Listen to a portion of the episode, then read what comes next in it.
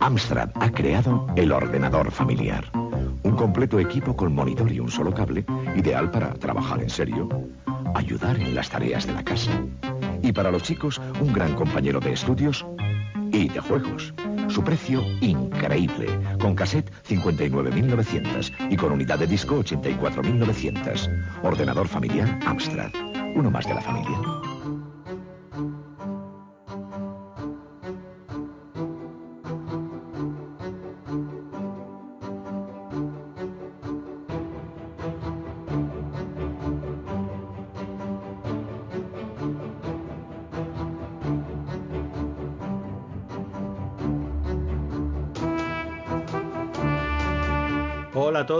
Vecinos y bienvenidos a esta noble Casa del Saber. Aquí en la CHUS, Asociación para el Conocimiento Humano Universal y Serio. Hombre, lo que se dice saber, sabemos poco y lo poco que sabemos lo sabemos mal.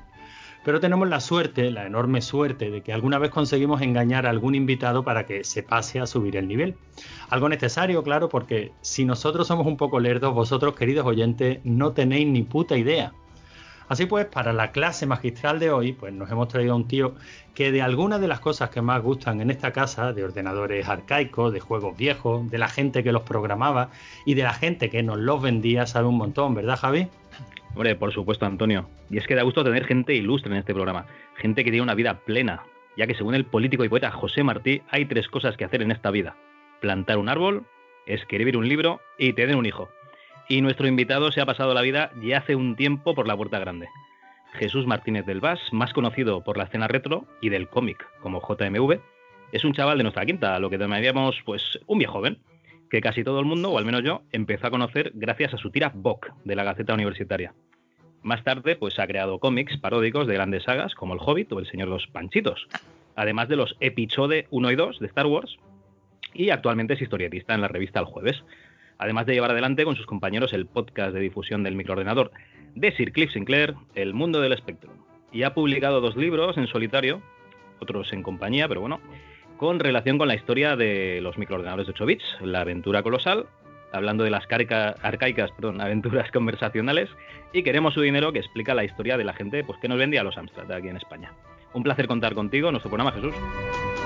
Pues nada, el placer es mío. Muchas gracias por, invitarme. Yo creo que cuando estabas diciendo lo de ah, nos gusta rodearnos de gente ilustre, ibas a decir, pero no hemos conseguido ninguno y hemos y al final hemos invitado a, este Jesús, trabajamos con lo que podemos.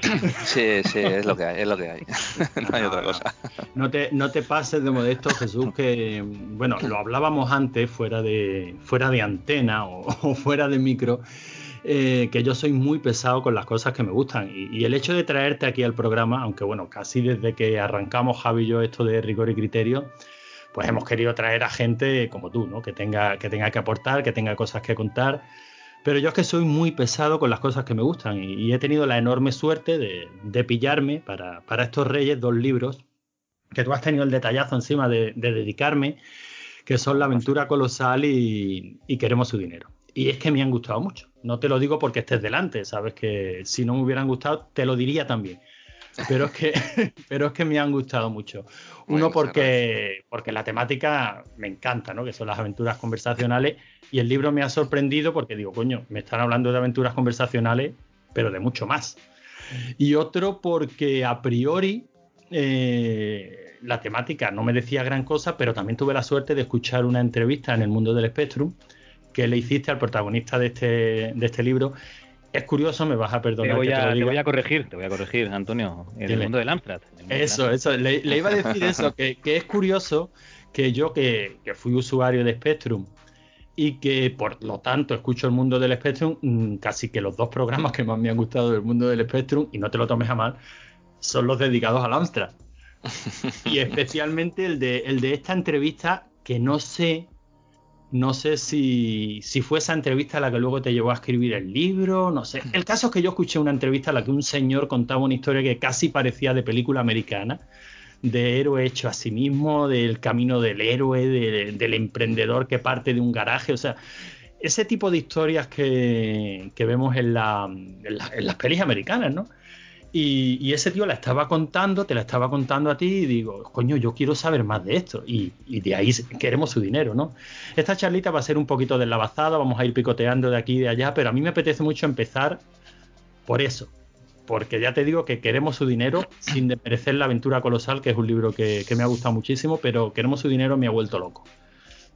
Pues mm, realmente sí, realmente a ver, la historia de José Luis Domínguez es, conocida, quiero decir que, él, ha sido siempre un hombre muy mediático y, y bueno, eh, no te he dado las gracias por todo lo que has dicho y estas cosas que me ponen así, me ruborizan. No se puede ver porque estoy hablando y no se me ve, pero, pero que de verdad que lo agradezco mucho. Pues el caso es que sí, que la, historia de, José Luis Domínguez es conocida, es decir, no, eh, es un hombre muy mediático, aparecía en muchos medios contándolo e incluso eh, pues durante los finales de los 80, bueno, realmente durante toda su trayectoria ha tenido oportunidad de aparecer en, la prensa de todo el país, en, en revistas antaño muy importantes como la revista Tiempo, por ejemplo, o bueno, en fin, en general todos los periódicos, ABC, El País, y él siempre ha contado un poco su historia, ¿no? Porque es una historia muy, muy singular.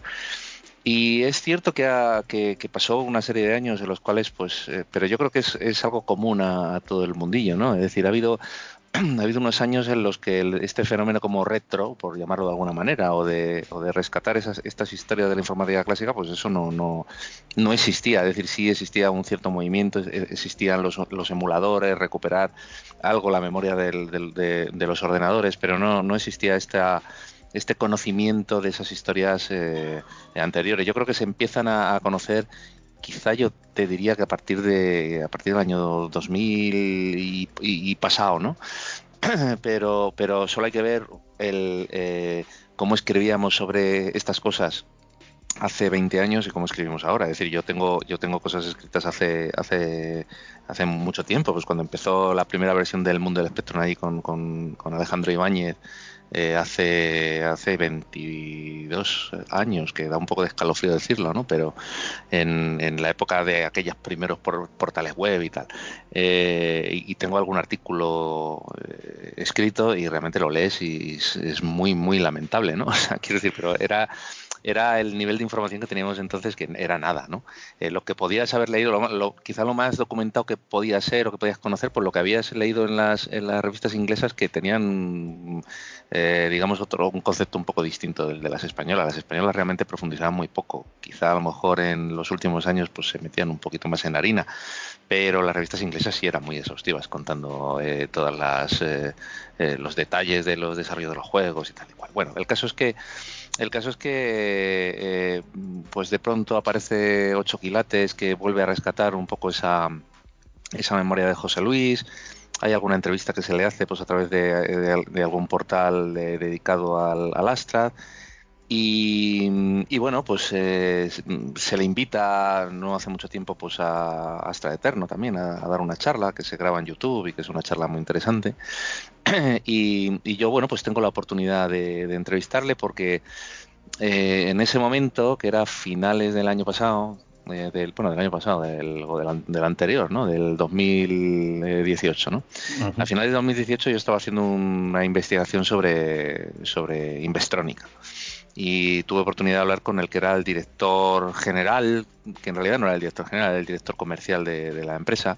Y a partir de ahí tuve oportunidad de conocer a alguna persona más de, de el director de compras y tal.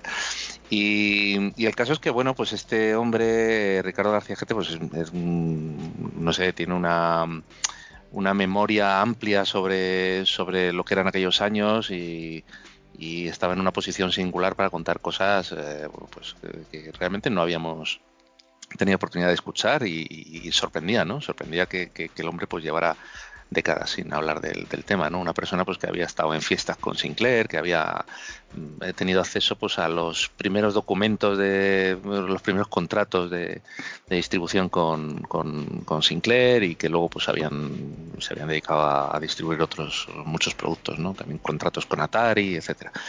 Y el caso es que el caso es que algunas de las historias que me contó tenían que ver con, José Luis Domínguez no y había una que a mí me llamó mucho la atención no que, que de pronto me dice bueno nosotros es que teníamos un, un amigo un amigo muy muy estrecho que resulta que era común de los dos, ¿no? que desgraciadamente pues murió hace, hace unos años. y no muy mayor, con 56, 58 años, pues después de un partido de, de pádel, pues le dio un síncope y, y murió, ¿no? Y este hombre pues era muy amigo muy íntimo de, Ricardo y de, y de, José Luis, era un, un amigo común. Y le había contado cosas de José Luis pues, porque José Luis realmente es que tenía una vida muy, muy, muy particular, ¿no? Y decía, bueno, tú, yo, yo estuve la, de traductor en la, cena en la cual Alan Sugar le compra eh, Indescom, ¿no? Y entonces en un momento determinado, pues él empieza como a hacerle números, a escribirle, ¿no? Entonces coge una servilleta y le dice, mira, a ti te corresponde, po, entonces empieza a hacer el 50, el 30% es tanto, a ti te corresponden 20 millones de libras, ¿no? 15 millones de libras. Se lo escribe ahí en la servilleta, eh, Alan Sugar se compromete a pagar 15, 15 millones de libras. ¿Qué te parece, José Luis? José Luis, pues hombre, bastante bien. O sea, 6.500 millones de pesetas de la época, pues parece que está bastante bien, ¿no? Entonces, eh, claro, es algo que te imaginas, ¿no? Y dices, joder, pero ¿cómo estas historias no, no se han investigado, no se han contado? no Y entonces el caso es que eh, ni siquiera esto lo había, lo había contado José Luis. José Luis hace mucha, ha hecho mucha, mucho énfasis en las, las charlas y en la propia de, de, Astra Eterno, pues también se centra bastante en, esa parte, que es bonita, ¿no? Y además es una historia que él mismo tiene eh, ya contada muchas veces y muy interiorizada y muy articulada, o sea que, que él la cuenta porque ya, ya la, tiene muy construida, ¿no? Que eso también a la hora de desarrollar una historia como esta en, en, este libro, pues es importante si hablas con una persona que toda esa historia la tiene también estructurada, tú también tienes ahí una base para poder tirar más de la cuerda y poder ir sacando todos esos flecos que al final le dan solidez a, a una historia como para poder hacer un libro, ¿no? Entonces, eh, bueno, el caso es que eh, eh, yo, veía que en los libros que se habían escrito incluso sobre, sobre Astra, ¿no? Eh, eso no estaba contado en ninguna parte, ¿no? por ejemplo, Astra Eterno, que es un libro que, que, se dedica a Astra, digamos que es un libro generalista de, de Astra, como puede serlo el que hicimos nosotros del, mundo del Spectrum, de la parte de Indescomp y, de, y, sobre todo de la historia de José Luis Domínguez en España en, eh, no, contaban nada prácticamente, o sea, eran como, como dos parrafitos, ¿no? Porque, porque no toca en el libro, porque se trata de un libro que contaba otras cosas, ¿no? Pero a mí me parecía una historia que, que no sé, que debía que debía desarrollarse, debía contarse, porque era una historia que a mí me parecía que era no, no solo profundizar en bueno en lo que era Astra de España y en la llegada del ordenador aquí a España, sino que, sino que era una historia humana, ¿no? Que había detrás una historia personal que merecía la pena escucharse, ¿no? Entonces, yo fui mm, eh, cuando tuve esa, esa entrevista con, con, José Luis, yo lo que pretendía era, era seguir investigando en, de ese hilo que había tirado con, con, con Investrónica. Quedé con él y me sorprendió mucho eh, lo, inmensamente afable que, se mostró. Em, yo había conseguido su contacto a través de eh, José Antonio Morales de Operasoft, que a su vez había hablado con Paco eh, Suárez, que le había dado su, su número de teléfono. Eh, eh, con Paco Suárez pues me resultaba más, o sea, he quedado con él y, hemos charlado y hemos tenido también entrevistas, pero bueno, me, normalmente hablo más frecuentemente con Morales. Y el caso es que él se prestó y dice, ah, yo se lo pido. Entonces me dice, oye, que Paco Suárez me ha dado el teléfono, pero que tengas eh, un poco de cuidado porque tiene muy, como le pillas cruzado José Luis, tal. Y yo digo, ostras, digo, no sé, digo, estás que igual tiene cosas de rico y yo qué sé, me manda la mierda o cualquier cosa, ¿no? Entonces, eh, em, digo, bueno. Perdona, pues, Jesús, pero se supone que lo petó en el 36, ¿no? Cuando vendió eh, la empresa a, Sugar. Ahora debe tener unos 67 años o así, sí, para una idea. Eso es correcto. Vale, vale. Es la edad que tiene, sí. Entonces, eh, además me dicen, ya, eh, mm, contacta con él, pero por WhatsApp, ¿eh? No le llames y tal. Pues, entonces, nada, bueno, le mando un WhatsApp y me dice, sí, sí, nada, encantado, va, quedamos en un restaurante que es de mi hijo, tal. Y, bueno, muy bien. Y yo cuando, cuando llego allí, pues el caso es que, llego ahí con mi bártulo, mis cosas y tal, y, me manda un mensajito diciendo que estaba saliendo el médico, que se iba a retrasar un poco. Y, y, bueno, yo recuerdo perfectamente la primera vez que le vi, o sea, entrando ahí en el restaurante, un hombre que em, bueno que me parecía así como menudo pero que con una con una mm, con una cara como irradiando mucha eh, cómo decirlo o sea eh, una, una sonrisa, una cara muy agradable, ¿no? Eh, muy afable, muy afable. Se dirige a mí, bueno, pues, me da unas palmaditas en la espalda, ¿qué tal, Jesús? No sé qué, se sienta conmigo en una mesita, pues para tomar ahí una Coca-Cola y algo. Y él me, y él había quedado para comer. Eh, y, teníamos como, me dice, pues como media hora más o menos y tal. Y digo, uff, media hora vamos a tener aquí que acelerar mucho. Digo, pero bueno, vamos a. Entonces el caso es que empecé a hablar con él y, y no sé, me empezó, empezó a hablar, empezó a contarme y fuimos como muy eh, como bastante al grano, ¿no? Eh, yo tenía además una lista de preguntas hecha que al final, como suele pasarme siempre, pues no seguí. O sea, porque realmente yo las entrevistas me las preparo, pero luego no sigo en absoluto el guion que he hecho. O sea, yo me doy cuenta que luego cuando llego, tengo la grabación y tal, y digo, o sea, no le he hecho una puñetera pregunta de las que... Pero luego es para bien, o sea, que eso es una cosa muy curiosa, que, que es para bien. Entonces yo voy siguiendo un poco el, con esa preparación que tienes, a esto que digo tampoco es así, o sea, sí que vas haciendo preguntas más o menos de las que tienes pensadas y tal, pero sí que es verdad que acabas eh, la mitad, acabas eh, improvisando y acabas siguiendo el hilo de lo que te van contando. ¿no? Y, bueno, pues con José Luis pasó eso muy claramente. Ahí sí que te puedo, decir que, que, no, yo las preguntas que, les iba, que le iba haciendo pues eran un poco al hilo de lo que me iba contando porque me iba sorprendiendo lo que lo que me iba eh, eh, contó digamos el núcleo ese conocido pues lo contó y yo ya lo sabía y tal pero luego fue por otros fue por otros derroteros que no que no me esperaba y el caso es que eh, de vez en cuando pues pasaba gente con la que había quedado a comer y le decían, ah, ¿qué tal José Luis? Eh, vamos para arriba, y vosotros, y vosotros, ¿qué hago yo? No, no os preocupéis, no os preocupéis. Yo le decía, pero José Luis, vete a comer. No, no, no, no te preocupes. Es un hombre que le que, que hace lo que le pues lo que le apetece, lo que le, en ese momento le pueda motivar y tal, y, y, en ese, y se vio que bueno pues estaba a gusto charlando, y yo creo que eso se nota en la, en la charla que mantuvimos, que estaba Además te lo, te lo metiste en el bolsillo cuando le sacaste la cinta para que te la firmase. Yo creo que ese fue el momento. Eso suele funcionar muy bien, lo de llevarse ahí eh, eh, cosas, ¿no? Y, bueno, eh, mm, se le pasó como un par de veces, o sea que cada media hora aparecía por ahí una persona y decía, ah", le, daba largas y, se, y seguía hablando, ¿no? Y, bueno, al final pues estuvimos como hora y media, ¿no? Eh, y la verdad es que fue una charla estupenda. Y ahí mismo ya comentó, pues si es que esto, esto quedaba para, esto da para un libro y, tal, me gustaría a ver si, a ver si un día lo escribo y tal. Y dije, oye, bueno, pues. Y, y, cuando me iba, le, que después de además de sacarle un aparatoso Amstrad para que me lo porque va a estar maravilloso, pero aparatoso es un poco. Entonces me lo, pues me lo firmó y tal, y me, y, yo le dije, bueno, te seguiré dando la lata, piénsate lo del libro, ¿eh? porque si tú te lanzas, eh, yo me lanzo. Y el caso es que eh, él, por ejemplo, me dijo que me iba, que me iba a buscar lo de la servilleta famosa, ¿no? me, el boli, sí. Y el, y el, boli. y el boli. Y me dice, y luego me mandó un mensaje diciendo, ah, no lo he encontrado, lo está buscando y tal. Y entonces el caso es que sobre el mes de, marzo o una cosa así, me manda un mensaje y me dice, oye Jesús, que he estado pensando en lo del libro y que, que yo me animo. Por cierto que te voy a mandar unas fotos. Pum, me manda unas fotos y me enseña el boli y la, y la, y la servilleta. Bueno, la servilleta que era un papel de la comanda, ¿no? De la comanda que llevaba el camarero. Y me dice, es que, a ver, te, hay una pequeña mentirijilla porque te dije que no lo había encontrado y sí lo encontré. Lo que pasa es que me daba un poquito de vergüenza mandártelo porque, no sé, es que lo vi en ese momento como tan personal, tan no sé qué. Y el caso es que me di cuenta que, se había pasado rumiando dos meses, ¿sabes? Eh, como madurando eso, ¿no? Madurando el... Ostras, no sé. Me lo imagino los dos meses mirando ahí la, pluma. La, servilleta. Y yo creo que hubo un momento en que él, pues, eh, pues que le apeteció. Él, él cuenta en las charlas que él no... Eh, dice, bueno, yo no quería escribir el libro, yo no, yo no, porque yo siempre creo que lo mejor está por llegar y tal y cual. Y es, y es no es verdad y es verdad. O sea, quiero decir, él no, no quería no quería escribirlo como tal, de decir, oye, yo quiero escribir mi autobiografía. O sea, no, eso, desde luego que no. No, no. no es ese tipo de ese tipo de persona.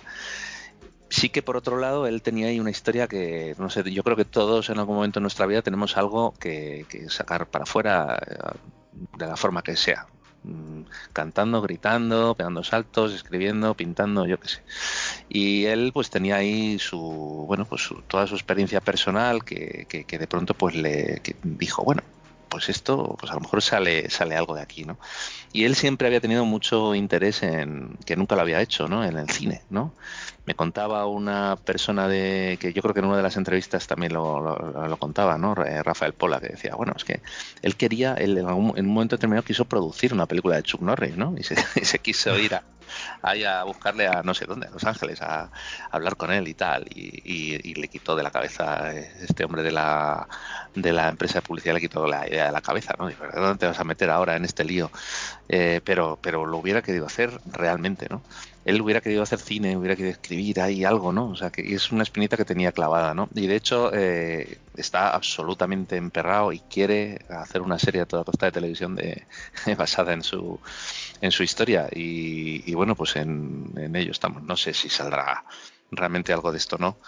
Eh, lo más probable es que no porque es muy difícil, ¿no? Pero bueno, oye, nunca se sabe. Desde luego, yo, yo la serie me la imagino con toda la historia de este hombre, porque da para serie, película o lo que uno quiera. Catch Fire, algo parecido, ¿o qué? Algo parecido, sí, sí. La serie, la, serie es fácil imaginársela, eh, Jesús, sobre todo cuando lees el, el libro. Has estado comentando pues, un montón de cosas, ¿no? O sea, es apasionante ver cómo como de una charla inicial puede, puede surgir un libro y cuando has leído tu libro te, te resulta creíble, ¿no? Porque, porque eso sí, sí lo sabe transmitir el libro, ¿no? La personalidad de este tío. Un tío que, que si se ve parado, eh, le da una depresión y casi que se muere, ¿no? O sea, un tío que, que, necesita estar haciendo cosas y necesita estar creando, inventando.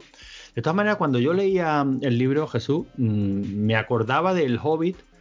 Fíjate, de un detalle curioso. No de la, no de la novela, sino del, de la película de Peter Jackson. Hmm. Porque lo único bueno que tiene el Hobbit de Peter Jackson, la primera, las otras dos hmm. no tienen nada bueno, hmm. es cuando dicen de que las historias hay que adornarlas. Porque leyendo yo la historia de este tío, aunque es apasionante y aunque te la crees, además fíjate, es uno de los pocos libros retro que yo me he permitido prestarle a mi padre y recomendárselo. Léelo que te va a gustar. Y a mí estas cosas de ordenadores no me gustan. Digo, si es que mm. no es de ordenadores, si es que aquí te vas a encontrar a Rubalcaba, te vas a encontrar a Felipe González, te vas a encontrar Diario 16, pero ¿qué me estás contando? Digo, sí, sí, sí. Eh, es, un es, un libro que te sitúa muy bien en la historia reciente de España. Claro, ha empezado a mm. devorar el libro, ¿no? Cuando, cuando yo lo estoy leyendo, no me puedo quitar de la cabeza, y casi que tú ahora nos lo has medio confirmado un poco, con esos dos meses, ¿no? Rumiando, rumiando este hombre, cómo te, cómo te iba a vender la historia, lo hago, no lo hago. No te da, no está muy adornado. Tú que conoces a, a José Luis, ¿es tan así? Porque el tío es un crack, o sea, el tío algunas de las cosas que no le salieron, no le salieron por pero no por su culpa, pero iba encaminadísimo, ¿no? O sea, cuando lo ponen al frente de Diario 16, dice, coño, si lo dejan, lo convierte otra vez en el diario de referencia en España, cuando el asunto de, de los galerías preciados, de coño, si lo dejan. Es un tío, es una persona especial, o sea, realmente eh, eh, yo lo comparo mucho. Hay, otra persona parecida, que es Paco Pastor, eh, que he tenido oportunidad de hablar pues varias veces con él y alguna de ellas en profundidad y y bueno, nos conocemos y tal. Y, y, es, son personas que son que tienen un, algo especial, tienen una cabeza privilegiada, tienen una memoria singular, tienen eh, la mirada muy aguda y, realmente te da la sensación cuando hablas con ellos que nada se les escapa de lo que están de lo que están viendo ¿no? y, bueno es un tipo de, cosa especial pues que yo no veo en mí y que, y que no ves en, otras personas no es así o sea eh, tienen ese toque que, no tienen otros no y, yo por lo menos yo me conformo sencillamente con, con detectar eso no o sea para mí ya eso, eso es suficiente, ¿no? Y, bueno, eh, son personas que... Eh, José Luis además tiene ese, ese carisma, ese... Yo no, yo no lo he conocido en, en, su salsa en sus años mozos, ¿no? Pero, pero bueno, tiene, tiene esa, ese espíritu, ¿no? Esa vitalidad, ese hacerte sentirte bien a ti, ¿no? Y, por supuesto que em, eh, hay, hay, también una, como tú bien has dicho, una venta de su historia a mí, ¿no? Eh, para yo poder escribirla, ¿no? Y hay y, por supuesto que si hubiera tenido más suerte en algún en algún momento pues ahora no, no sé qué estaríamos hablando pero es que realmente pues eh, Amancios Ortegas o Isidro Álvarez pues hay, hay uno nada más no entonces eh, hay muy poquita gente que esté a un nivel tan altísimo no eh, pues si José Luis hubiera tenido un puntito más de suerte con alguna con alguna cosa pues estaría estaría ahora mismo al nivel de un Amancio Ortega no, no, no me extrañaría nada. Eh, Mm, la historia, la historia, eh, eh, por supuesto que él su historia la tiene muy, como digo, muy, muy articulada, muy, mm, eh, porque él además sabe contarla, ¿no? Entonces, a mí yo tenía el reto de, contar algo que ya está muy bien contado, y, pero reorientarlo de otra manera, ¿no? O sea, esa es la historia tal cual la cuenta José Luis. Yo tenía que descubrir también cómo quería contar esa historia. Y yo al principio tenía la idea de, de escribir la historia de Astra de España, eh, a través de la historia de José Luis, ¿no? Pero lógicamente al final te das cuenta de que la historia interesante es la de José Luis, es la historia humana, no tanto lo de Astra de España, ¿no? Y quería hacer un tipo de redacción del libro que, se entendiera que no estoy explicando la historia de Astra de España, ¿no? Para que no apareciera nadie diciendo, oye, pero no has contado nada de la consola de Astra, no has contado nada de la, ¿sabes? O sea, porque porque el libro no va de eso, ¿no? Y, de hecho, eh, en las sucesivas redacciones que tenía el y de las sucesivas lecturas del libro, pues también se iba deduciendo que iban sobrando eh, cosas técnicas que aún así pues metía, ¿no? Pero iban sobrando. Las, las, metí en un principio como muy superficial, ¿no? Pero aún así eh, te das cuenta de que era importante ir despojando al libro de todo aquello que desviara la atención hacia donde no debía, ¿no? Y, bueno, pues ese era el reto de ver cómo lo quería yo contar, ¿no? De todas maneras, Jesús, algún comentario en esa línea sí te ha llegado, ¿no? De no, has de no, has hablado de la GX 4000, ¿era eh, esta? Eh, sí, sí, sí, hay algún comentario, algún comentario, pues podía, se podía haber hablado de, bueno, pues eh, no sé. bien, está bien, o sea, no sé, hay gente que tiene curiosidad sobre eso y se puede contar esa historia, pero bueno, eso ni siquiera corresponde a, a la historia de José Luis porque José Luis ya no, ni siquiera estaba ya en, en, la empresa, ¿no? Y es un tema que no que, no interesa, que bueno, que no interesa, que si se hubiera cruzado con la consola y hubiera habido alguna buena historia con la consola, pues se podría haber contado. Por ejemplo, en tres páginas de la Retro Gamer eso se puede explicar, ¿no? eso se puede, bueno, sí, quizás se puede explicar, sí. en, la, en, la consola de Astra está en el germen de la de la marcha de Paco Pastor de, eh, de Herbe. O sea que fijaos si hay una historia ahí importante en torno a la, consola de Astra. O sea que hay, hay una historia buena ahí que, creo que Paco Pastor en todo caso en algún momento ha podido esbozar o ha podido contar, pero digamos, la discusión clave que, que, desemboca en la salida de Paco Pastor y, y, que se vaya a Sega fue precisamente una discusión con motivo de la venta de la, de la consola. Lo malo es que si empiezas con la historia de Paco Pastor y tal, ahí tienes que entrar en temas de seguros, almacenes quemados, eso ya es más delicado. ¿eh? bueno, no estaba Paco Pastor ya ahí. O sea que... si hubiera que entrar se puede, si cuento, entrar, ¿no? Si, cuento la historia de Herbe, igual sí tengo que hablar de almacenes quemados. Si cuento la historia de Paco Pastor algún día, pues ah, lo de los almacenes ya eso. en cualquier caso, mm, ¿no da la sensación, ya lo pregunto a, a los dos, de que el mundo retro se autoexcluye en muchas ocasiones y se hace muy de nicho porque sí. Eh, eh, me, explico. Mm, leyendo tu libro, digo, el libro es apasionante, o sea, yo se lo he podido recomendar a mi padre. Y sin embargo, mm, ya te he leído alguna, algún comentario, creo que ha sido uno nada más, ¿no? Muy puntual de decir, joder, no has hablado de la GX 4000. es, que yo no la he echado en falta, ¿vale? Que yo, y yo conozco la existencia de esa consola. Es más, leyendo el libro te das muchas veces cuenta de, Amstrad de España es importantísimo. Evidentemente es casi el germen de la fortuna personal de, este hombre, ¿no? Pero, mm. pero todo lo que eh. viene detrás, dice, es casi más importante. O sea, es la historia de una persona que alcanza el éxito. Eh, o sea, no se puede llegar más arriba antes de los 40 y se plantea la tesitura de decir, bueno, ¿y ahora qué hago con mi vida? O sea, a mí eso me parece, ese punto de inflexión me parece muchísimo más importante que, que Amsterdam España. Aparte, el libro te sabe presentar un montón de situaciones que dice, joder, Alan Sugar. Vale, la historia de Alan Sugar está muy bien contada, pero aquí en este libro entra como un personaje que quiere saber mucho más de él. O sea, dice, vale, la historia continúa, sigue con José Luis Domínguez, pero yo, a mí me gustaría saber qué más de este tío, que, que, es mm, particularísimo, ¿no? O sea, es un personaje que te lo imaginas perfectamente y dices, mm, cuando nadie lo mira, ¿qué hace este tío? O sea, eh, se van intercruzando un montón de personajes en la historia. Yo me quedo con las ganas de saber qué fue con este, qué fue de este tío sudamericano que le hacía de traductora a, José Luis Domínguez. O sea, hay un montón de personas. O sea, es una historia muy, muy, muy humana y por ahí efectivamente está un ordenador al que le tenemos muchísimo cariño y tal, pero, pero es tan irrelevante en comparación a la cantidad de personajes que se están cruzando en esa historia. O sea, no me extraña que, que se piense en una serie porque yo la veo, o sea, claro, es que son, es, que es, una historia, es una historia de personas, o sea, realmente, bueno, es la búsqueda de una persona de ese ordenador que le pueda dar su dinero y tal, pero, pero en el libro realmente todo el rato se están contando eh, cosas personales en relación a él ¿no? y a las personas que le rodean. O sea, no, no se habla en abstracto ¿no? del orden. Entonces el ordenador entonces evolucionó y se convirtió en... No, estás hablando de cómo evoluciona José Luis Domínguez, cómo que le, efectivamente que le pasa a los personajes, que hay un momento en que desaparecen, vuelven a aparecer. Y, hay, y, también eso va en paralelo a la propia vida de José Luis Domínguez, porque hay gente que, que luego pues perdió el contacto y no, no volvió a hablar. Y luego hay historias que, que, que, tampoco se cuentan, ¿no? Historias que, algunas conozco y otras no conoceré jamás porque nadie me las contará, ¿no?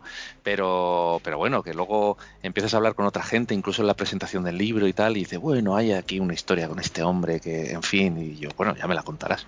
Pero bueno, que posiblemente son ese tipo de historias que en un libro como este, pues no se podrían meter, o sí, no se sabe. Y hay, y hay muchas historias que, están en el libro que son, bueno, pues a base de un poco de tirar también de la cuerda y, el mismo Jesús Luis me decía, pero esto es importante para el libro, esto es interesante, ¿por qué me preguntas en qué coche iba yo? cosas así, ¿no? Y le decía, sí, sí, es importante, cuéntamelo, cuéntamelo porque ya verás como eh, al final le acaba, se le acaba dando salida en el libro. Y yo creo que. Antes de haber leído el libro, Jesús, y de cara a la serie, lo que tienes que pensar es en las escenas de sexo, ¿no? Y posibles destapes para, para esa serie de televisión. Está ya todo, todo, todo pensado, todo ah, Perfecto, en, en, todas además intervengo yo, o sea que está todo ya todo meditado. pues hay, hay, una, hay formas también, eso se te pasa por la cabeza, ¿eh? ¿Cómo, dices, ¿cómo haría yo una, una serie de esto, no? Mm, además inevitablemente estará un poco separado o no tan próximo a, la realidad del, libro si alguna vez se produce y alguna vez eh, se convierte en algo más serio. Eh, yo supongo que, si esto al final sale acabará siendo una cosa bastante distinta a la, vida de, José Luis, pero yo creo que también eso está bien, ¿no? Porque eh, hay, hay también gente que ha comentado esto de esto de joder, es que es una vida tan tan tan irreal, ¿no? O tan, o tan eh, particular que, que, parece que este hombre se inventa las cosas. Y claro, ahí la respuesta también es sencilla, es, bueno, pero por eso es particular, o sea, por eso es excepcional, por eso no, no es la vida habitual que tenemos cada uno de nosotros, ¿no? Y por esa singularidad que tiene su vida, a ti te parece que es, eh, que es, no sé, dices, pero ¿cómo es posible que pues a lo mejor eso tiene que ver un poco con la capsulita esa que comentabas, Antonio, de, lo del retro, ¿no? Eh, dices, bueno, no sé, es que nos vamos a convertir ahora en, gente ahí, eh, no sé, pues eh, metida debajo de la mesa que le parece increíble conocer a un ministro, conocer a un... ¿Sabes? Entonces, bueno, pues no, no es eso, es que es que la gente que estuvo ligada en aquella época a todas estas cosas, pues pasaron por historias y por situaciones eh, bueno, que, que, eran, que eran humanas y que si se contaran desligadas de, pues de estas cosas del juego tal o el juego cual, pues eh, te encontrarías con, con, una historia que podría leer cualquiera, ¿no?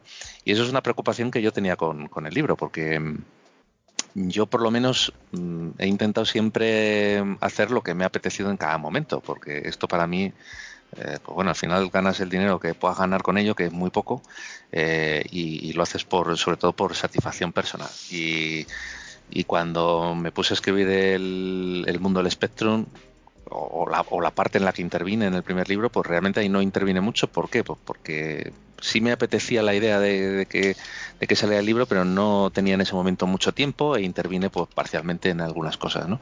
Y me fui animando pues conforme, conforme avanzaba el, el, proyecto, pero no acabé 100% satisfecho de cómo salió. Lo del mundo del Spectrum Plus mm, surgió después y me, me, involucré mucho más porque creía que podía dar salida cosas que yo hubiera querido contar en, quizá en el otro libro o, después o no sé.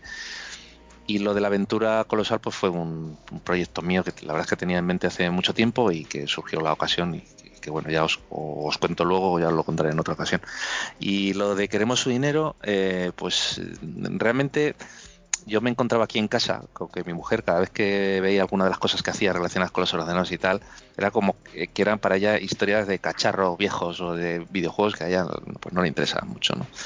Eh, y, el caso es que cuando le, le, quise enseñar lo que estaba pensando para este libro y, y, tal, ¿no? Y entonces pues me llevé la agradable sorpresa de que se enganchó con la lectura, ¿no? Y, ella misma me decía, dice, bueno, quizá cuando más me puedo aburrir es cuando empiezas otra vez a contar no sé qué cosa, de lo técnica o de los ordenadores y tal, cosas que luego iba quitando, ¿no? Eh, pero el caso es que se enganchó y se iba llevando, según iba escribiendo, se iba llevando los capítulos, para se los iba leyendo en el metro y tal, ¿no? Y, encontré con que, con que bueno, que, se enganchó a la, historia, ¿no? Que, la, que la vio pues como un lector eh, cualquiera, no particularmente aficionado o para nada aficionado a, a estas cosas, ¿no? Y, y, bueno, y efectivamente ahí estaba, digamos, esa, bueno, pues eso que quise hacer, ¿no? Que era un libro que en el fondo nos gusta o nos puede gustar a los aficionados a esto porque trata sobre sobre gente de aquella época y sobre cosas que a, todos nos gusta, que forma parte de nuestra afición común, pero que luego por otro lado, pues no sé, podía dar salida a, eh, o, entrada a otro tipo de lector y otro tipo de gente que pudiera leerlo sin necesariamente tener un interés a priori en, o, simplemente que tuvo una estrada en su momento y que lo recuerda, pero que no ha significado tampoco mucho para él, pero que a lo mejor dice, oye, pues me apetece leer esto, ¿no? Y esa era, sí, eh, efectivamente hay, hay, hay una, una cápsula ahí con un núcleo con el retro que parece que es difícil de romper y que no sé de hecho si es fácil de romper porque eh, porque parece que es un, un, mundo un, o un interés compartido por no sé si cada vez más gente o menos gente. Eh, cuanto menos yo diría que que por la misma gente siempre eh, que se va haciendo cada vez más mayor y, yo me quedo con la sensación de que en un determinado momento es como que, esto pues, se irá con nosotros, ¿no? Y, en el futuro, pues no sé si le interesa a alguien realmente. Bueno, yo. Eh, mm, a ver, es que estamos hablando. yo tiendo a ser muy crítico con un mundillo que me, que me encanta, que es el mundillo del retro, ¿no? y tiendo a ser muy crítico precisamente porque me importa y porque le veo defectos que, ya digo, ese encasulamiento no lo entiendo porque al fin y al cabo estamos hablando de viejos cacharros que tienen la importancia que tienen en nuestra vida, pero lo importante son nuestras vidas, no los viejos cacharros. A mí me ha gustado, ya digo, creo que me ha gustado tanto tu, libro, iba a decir tu novela, eh, lo hablaba con Javi hace, hace unos días, yo no sé si esto es una novela, es una novelización, es una biografía, porque tienes un estilo mixto muy curioso que me ha, que me ha gustado mucho eh, con una, una, suerte de saltos temporales, sobre todo en los primeros capítulos, que también me ha molado muchísimo porque estás contando en, formato novela, digamos, y, y según avanzas un poco, mm, casi que pasas al género documental. Estoy pensando en, en modo cinematográfico, ¿no? Sí, sí, sí. Si hace poco estaba leyendo una novela y ahora me estoy encontrando mm, como un documental y me están volviendo a contar lo mismo pero desde otra perspectiva. Y esos cambios temporales me, me molan mucho. O sea, literariamente me ha gustado mucho, lo que está contando me ha, me ha gustado mucho, pero es que eh, lo que más me ha gustado es poder recomendárselo a mi padre y te lo vuelvo, y te lo vuelvo a insistir. O sea, decir, leche, yo quiero que me entiendan.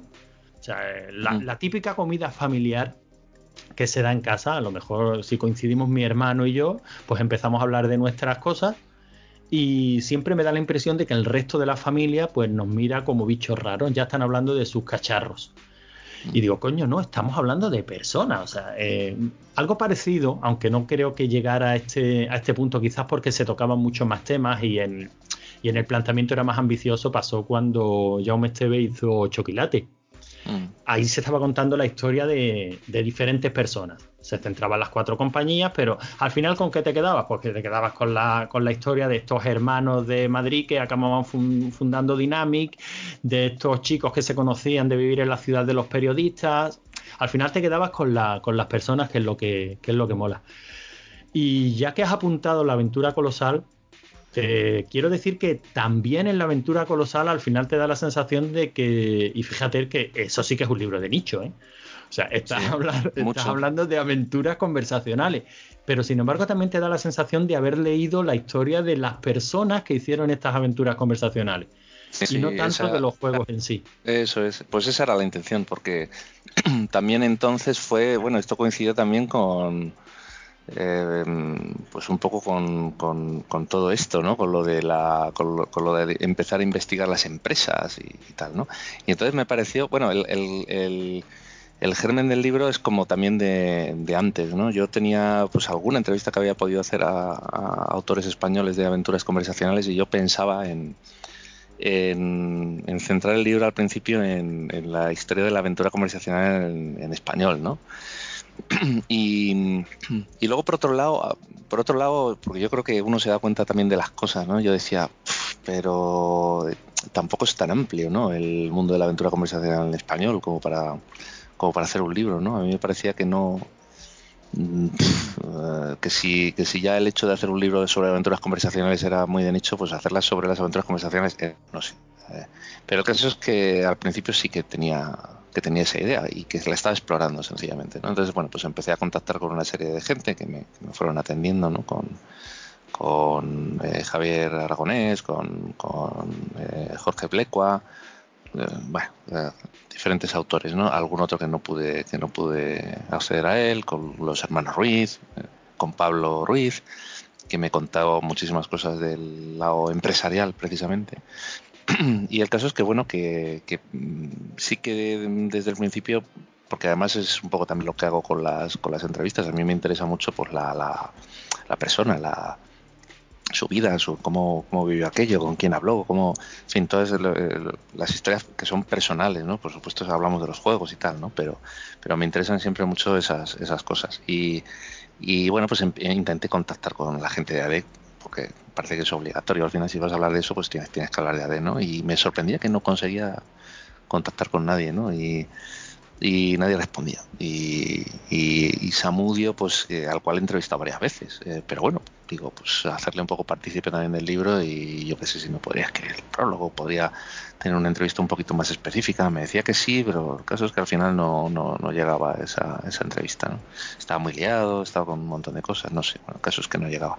Y también contacté con, con, con Juanjo Muñoz de de AD y el caso es que ahí fue cuando él me dijo, mira, pues mira, eh, yo te atendería, pero es que entramos en un conflicto de intereses porque eh, yo llevo ya un tiempo escribiendo un libro sobre AD y no, y en fin, no sé, pero si quieres podemos comentar cómo vamos, qué hacemos cada uno y tal, pero no. Y entonces, bueno, pues eh, yo nada, pues le contesté simplemente diciéndole que, bueno, pues que, que en todo caso, pues que me replantearía seguramente pues el, tema del libro, ¿no? Algo así, no, recuerdo exactamente lo que le escribí, pero algo así, me replantearía un poco qué hacer o tal.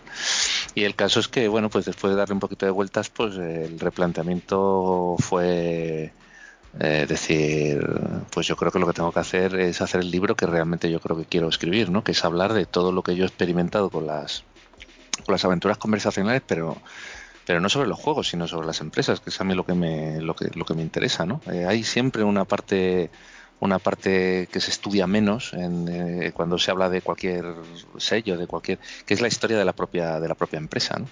Eh, siempre nos perdemos o nos solemos perder en los juegos y, olvidamos la eh, olvidamos un poco más la otra la otra parte, ¿no?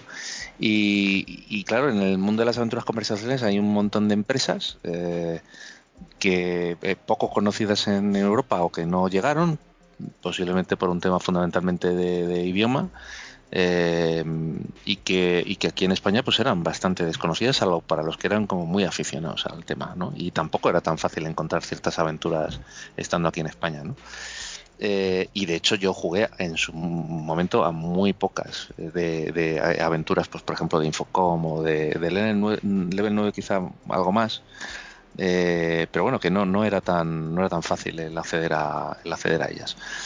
Eh, y bueno, y a partir de ahí pues empecé a, empecé a investigar toda esa historia de las empresas con lo poco que yo podía saber, de algunas empresas conocía alguna cosa más y empecé pues a buscar documentación para armar esa y, poder contar esa, esa historia empresarial de, de, todas ellas, ¿no? Y de cómo muchas de ellas van llegando pues al mismo, pues a una conclusión muy parecida, ¿no? Porque aunque cada una tenía su, un poco su sistema de, eh, para poder hacer las, eh, las múltiples versiones para los diferentes ordenadores, pero empleaban un sistema parecido, ¿no? Con cada uno con sus eh, bueno, pues con sus sistemas que permitían bueno, pues de alguna manera decodificar mediante un programa universal, vamos a llamarlo así, ¿no? pues una serie de información para, para, poder ir adaptándolo a todos los a todos los ordenadores, ¿no? Había digamos un núcleo de datos donde estaba la aventura, y ese núcleo de datos se interpretaba mediante un programa específico para cada uno de los ordenadores de manera que tú pudieras eh, pudieras hacer las versiones de una forma ágil ¿no? y cada y cada empresa desarrollaba un sistema ¿no? desde Scott Adams hasta Infocom, Magnetic Scrolls, eh, Level 9 y cada uno pues tenía sus virtudes y sus defectos, había unos que conseguían un mayor ratio de compresión, o sea que estamos hablando de aventuras que, que se hacían en, en los mainframes eh, que ocupaban a lo mejor pues 600K y había que reducirlo a, a 48, a 32. había que comprimir mucho la aventura para poder adaptarla a ordenadores domésticos. ¿no? Entonces, bueno, pues ese reto, ese reto de compresión y ese reto de, de poder adaptar mediante un mismo núcleo a diferentes plataformas para poder rentabilizar, porque si tú solo lo vendías para una plataforma, pues poco ibas a hacer. Ahora, si conseguías con el mínimo trabajo sacarlo para las 17 plataformas comerciales que podía haber en algún momento ¿no? en el, del tiempo, a finales de los 70, principios de los 80, pues, pues uno sacaba muchísima más rentabilidad, ¿no? Y ahí es donde se centraron todas estas empresas y ahí hay una historia detrás, ¿no? Una historia detrás. Infocom, eh, si uno se pone a analizar sus resultados y sus ventas, es que vendía cientos de miles de unidades en, eh, fundamentalmente en Estados Unidos y estaba siempre en todos los listados de éxitos durante los 80 te encontrabas dos, tres programas de, Infocom, ¿no? Eh, era, un, era, un, monstruo. realmente. Es que, es curioso, ¿eh? porque lo está, lo está leyendo. Es cierto que este libro pues, es bastante más técnico. Aquí no, no puedes evitar pues dar datos sobre bueno, el parser que utilizaba cada, cada compañía, la, en fin aquí por fuerza se está hablando de un tipo concreto de, juego y aunque las personas que realizaron estos juegos tienen toda la relevancia del mundo en la, historia, eh, a mí me llama muchísimo la atención esa parte casi elitista. O sea, en algún momento estás leyendo y según van avanzando los años, que, que, esa narración está muy, muy bien estructurada, te lo tengo que mm. decir. Según van avanzando los años, te vas dando cuenta como como, bueno, se da esa lucha, ¿no? Entre los gráficos sí, gráficos no, no es que lo que nosotros mm. hacemos es pues que el camino que va a seguir la literatura, o sea, te puedes imaginar perfectamente pues esos debates internos que habrían de, bueno, que casi se siguen dando hoy día, ¿no? Los juegos mm. son arte, no son arte, son literatura elevada, son un simple entretenimiento, estamos desatendiendo la parte literaria, estamos todo ese tipo de, debate y te das cuenta de lo, de lo ajeno que éramos en España a todo eso, porque aquí conocíamos a AD, o sea, no había nada más que AD y AD se nos, en, esos años se nos, se nos presentó como la joya de la corona, como esto es, esta es la gran compañía de, de aventuras conversacionales. Y te das cuenta, claro, ya muchos años después, de que bueno, AD fue un intento tardío y no demasiado exitoso de, repetir pues un poco lo que se hacía por ahí fuera, ¿no? Claro, no fue, no fue nada exitoso. Eh, y sin embargo, pues bueno, pues nos pudo regalar, bueno, regalar o vender, pero, pero bueno, de ofrecer una, una serie de, aventuras, eh, bueno, pues muy, muy dignas, ¿no? Y incluso brillantes en algunos momentos, ¿no? Eh, pero vamos que se llegó tarde, o sea, al final esto, esto un poco de tener una máquina el, el, el, DAD, que era capaz de hacer como una aventura en multiversión. Vamos a ver, esto lo estaba haciendo Scott Adams en el año 78. O sea, imaginaos lo que son 10 años, 11 años en este mundillo. O sea, es como un universo, vamos, iba a ser un mundo, un universo entero, ¿no? Entonces, Eh, lejos no, o sea, tarde no, es, lo siguiente, ¿no? O sea, eh, estaba realmente mm, ya mm, extinguido el mundo de la aventura.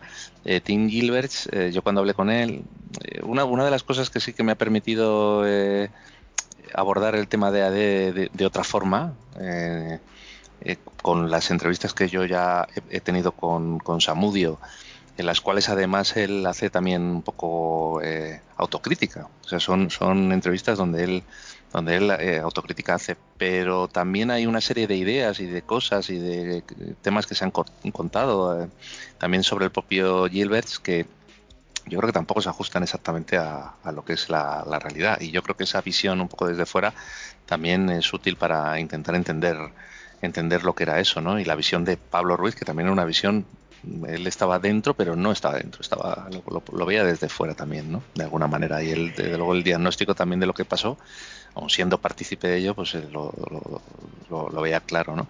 Y, bueno, la aventura estaba muerta, estaba muerta incluso en, eh, de alguna forma en, en, Inglaterra, ¿no? Estaba... Es que estamos eh, hablando que competían con aventuras gráficas, ya que tenías juegos de AD y, el Monkey Island, es que Exactamente. No sé cómo decirlo. Que, era, eh, ¿cómo, ¿cómo, se puede competir con eso, con una aventura conversacional sobre los mayas? O sea, te voy a decir una cosa, Jesús. no he jugado ninguna aventura conversacional nunca. Y el otro día le dije a Antonio, va, dime, una, dime una la mejor. Y me dice, pues el Hobbit. Total, que a la tercera pantalla me habían matado. Eh, vuelvo a jugar, intento pillar el mapa porque leo en una guía que había que conseguir el mapa. El mapa lo tiene Gandalf y no me lo da. Luego el mapa lo tiene Thor y no me lo da. Y digo, a tomar por culo. Y ya está, aquí mi experiencia. Y fin. La verdad es que había que tener, sí, no, no, había que tener paciencia con esto. Más, ni gráficos ni nada, los gráficos dibujados en pantalla y tal. Eh, tío, Maniac Mansion, Monkey Island, que no, no se puede sí, Está claro, bueno. No, el caso es que el caso es que, a ver, las aventuras conversacionales lo que tenían es que abusaban mucho en la época eh, de este de la, del síndrome de la palabra correcta en el momento adecuado, ¿no? entonces, bueno, pues eso hacía que se estrechara mucho como el, las posibilidades de... Y, y, al Hobbit, pues en algún momento también le pasa, claro. Eh, pero ah, yo recuerdo que me, a mí me captó totalmente cuando, cuando bueno, pues yo recuerdo que mi padre em, eh, trajo una cinta no muy legal del trabajo, ¿no? Entonces tenía un montón de, juegos, ¿no? Eh, ahí grabados, ¿no? Entonces yo empecé a probarlos, ¿no? Y eran del corte de eh, un juego de, cartas super cutre, un juego de, de billar super cutre, un juego de golf que no era ni golf ni nada, o sea, todo como muy, muy cutre y de pronto pues aparece esto, ¿no? Entonces, claro, yo me quedé un poco como muy intrigado, ¿no? Digo, el Hobbit y tal, ¿no? Entonces, bueno, pues empecé a investigar qué era eso del Hobbit y, yo, no lo conocía, claro, un libro de fantasía de, El Señor de los Anillos y tal. Entonces ahí, de pronto, es como me aparece un mundo eh, delante, ¿no? Que, que, yo digo, ostras, esto tengo que leerlo, tengo que verlo. Empecé a leer el libro, empecé a decir, bueno, pues esto está en inglés no, no, no lo entiendo muy bien, voy a intentar aprender algo con un diccionario, con entonces claro te encuentras ahí intentando aprender inglés para algo de inglés para entender lo que lo que pasa en, en, pantalla y luego llega la, llega esa tercera famosa pantalla donde, donde mueres, ¿no? Con el claro de los trolls y tal y yo no sabía qué hacer, no sabía, me pasé ahí un años intentando ahí hacer algo en esa pantalla, ¿no? hasta que hasta que descubro que puedes ir hacia hacia el norte, ¿no? Y entonces ahí me quedo pensando a ver qué hacer y tal y de pronto miro la pantalla y veo pues que te, claro, pues del tiempo que llevaba ahí mirando tal, pues te, iba reflejando el, programa del paso del tiempo, ¿no? Esto del tiempo pasa, el tiempo pasa, ¿no? Y ahí aparecía un mensajito de, que amanece, ¿no? Y bueno, el tiempo pasa, el tiempo pasa. Y yo cuando de pronto llego abajo, ¡pum! ha cambiado es como que es de día, los trolls se han convertido en piedra y, entonces te das cuenta y dices, coño, lo único que tenía que hacer era esperar a que se convirtieran en piedra, ¿no? Y entonces dices, esto está como vivo, ¿no? Quiero decir, aquí amanece, se hace de noche. Entonces a mí eso me, me, me, dejó loco, ¿no? Y lo claro, a partir de ahí pues puedes empezar a ir a muchos más sitios, ¿no? Porque ya has pasado la maldita tercera pantalla, ¿no? O sea, no sé, eh, ves que eso tiene una magia, una magia ficticia, ¿no? Porque es una, al final las, las, eh, las aventuras... una falsa libertad.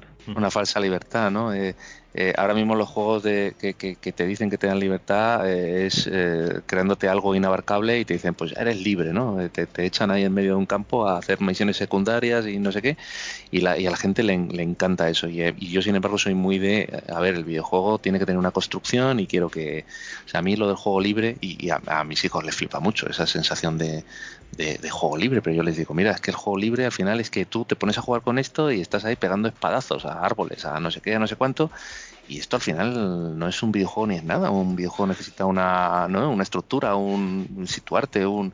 Uy, uy, uy, Jesús, qué frase de señor mayor. esa misma sensación. Esto no es ni un videojuego ni es nada. Vale, vale, vale te, lo dice un tío, Jesús, si te, das cuenta. Te, lo dice un tío que le ha dedicado 200 horas a Skyrim. Entonces, bueno, pues al final tiene ese reverso tenebroso que no cuento, ¿no? Pero quiero decir que, que, yo, que, por ejemplo, para un niño, pues, eh, no sé, primero céntrate, aprende lo que es un videojuego, aprende a jugar y no sé qué, y luego, eh, yo qué sé, pasa otras cosas un poco más, más complejas. Pero es que yo ver a mi hijo ahí, ¿sabes? Pasar horas eh, delante de un árbol. Sí, sí, sí. Pues sí, conozco perfectamente la sensación. a mí me, pasa. Un, poco, un poco triste, ¿no? Pero bueno, y, bueno, y, aquí también hay lo que lo que comentabas antes, ¿no? Lo de esta esta cosa un poco cultureta en torno a las, aventuras de texto, ¿no? Eh, es que Infocom, por ejemplo, eran muy pretenciosos. Decían, bueno, es que queremos convertir la aventura conversacional en el nuevo género de la literatura, que la gente vaya a una biblioteca y tenga ahí los libros y tenga metido en medio ahí con las aventuras de Infocom como si fueran novelas, como la novela del futuro y tal bueno, en fin, yo creo que con el tiempo pues se fueron desengañando, ¿no?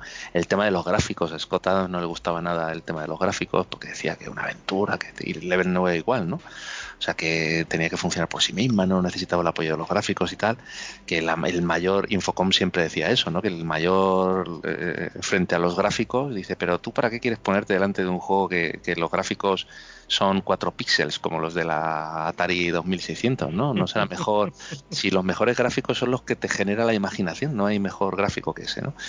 Eh, pero, pero claro, ¿qué, pasó con todos? Pues que acabaron cediendo, ¿no? Porque se demostraba que las ventas bajaban y cuando se incluían los gráficos subían, porque la gente, la gente quería quería de alguna manera, em, bueno, pues no sé, ver amortizado esa, inversión que hacían en tecnología, viendo algo que visualmente también les sorprendiera. Y la fuerza de lo visual, pues ya sabemos que es, que es complicado eso de, eh, digamos, de, contener, ¿no? bueno, eh, también es que hay una vertiente psicológica. Tú estás sentado delante de una pantalla.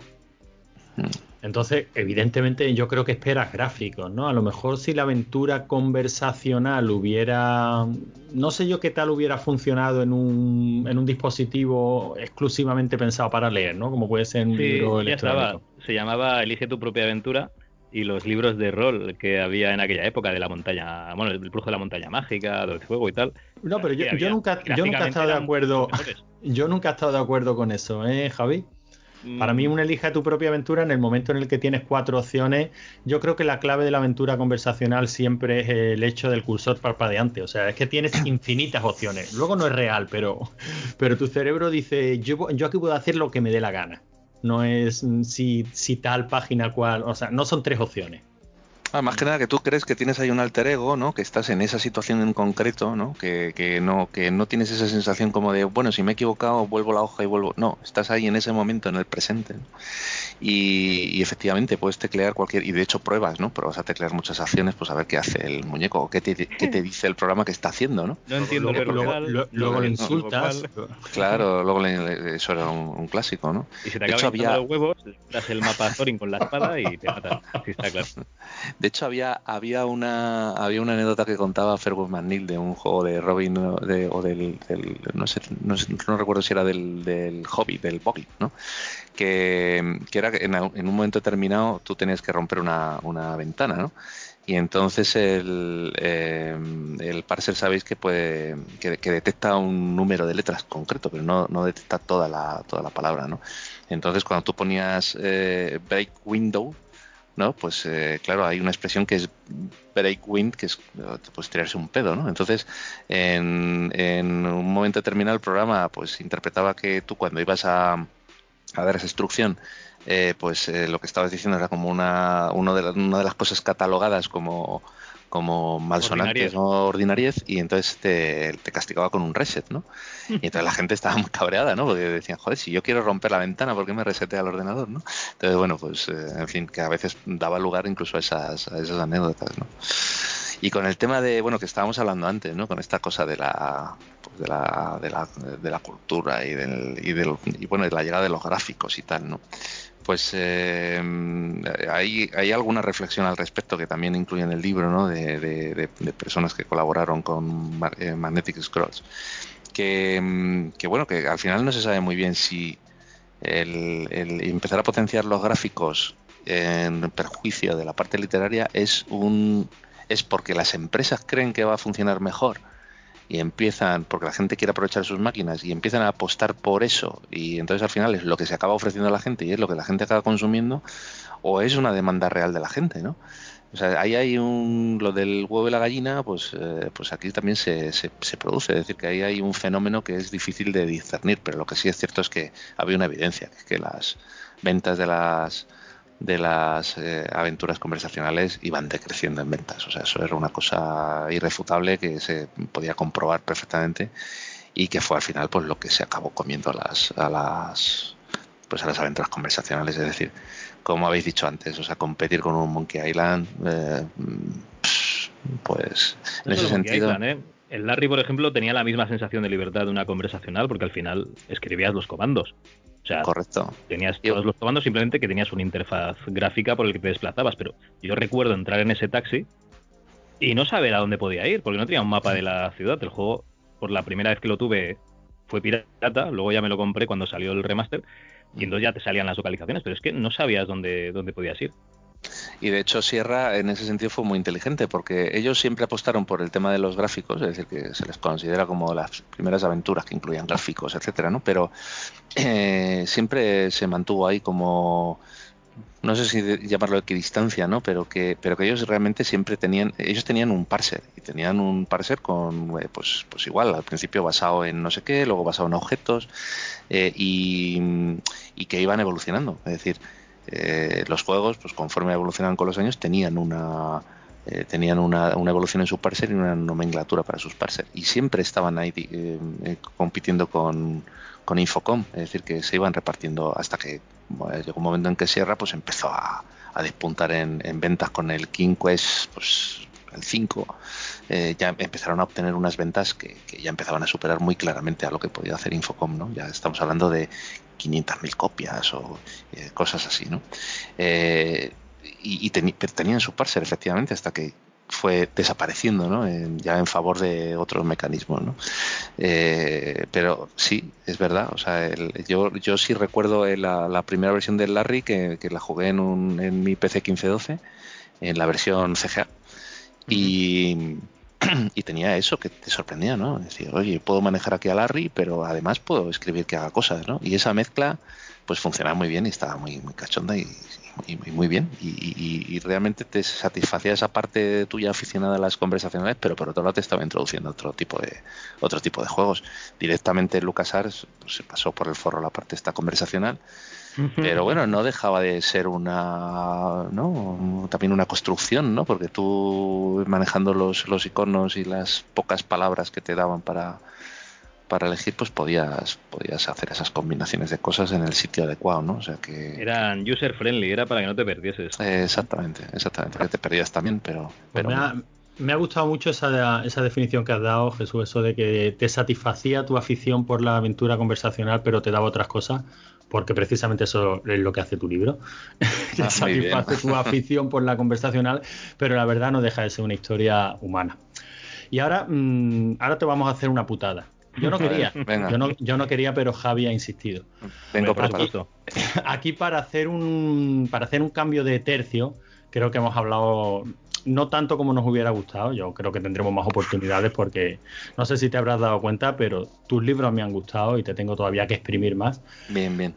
pero pero queríamos tener una pequeña charlita sobre libros retro, pero ya no, con, ya no centrándonos en, lo, en, los tuyos, sino hablando un poquito de cómo está eh, la escena, particularmente en España, ¿no? en publicación de libros retro y tal.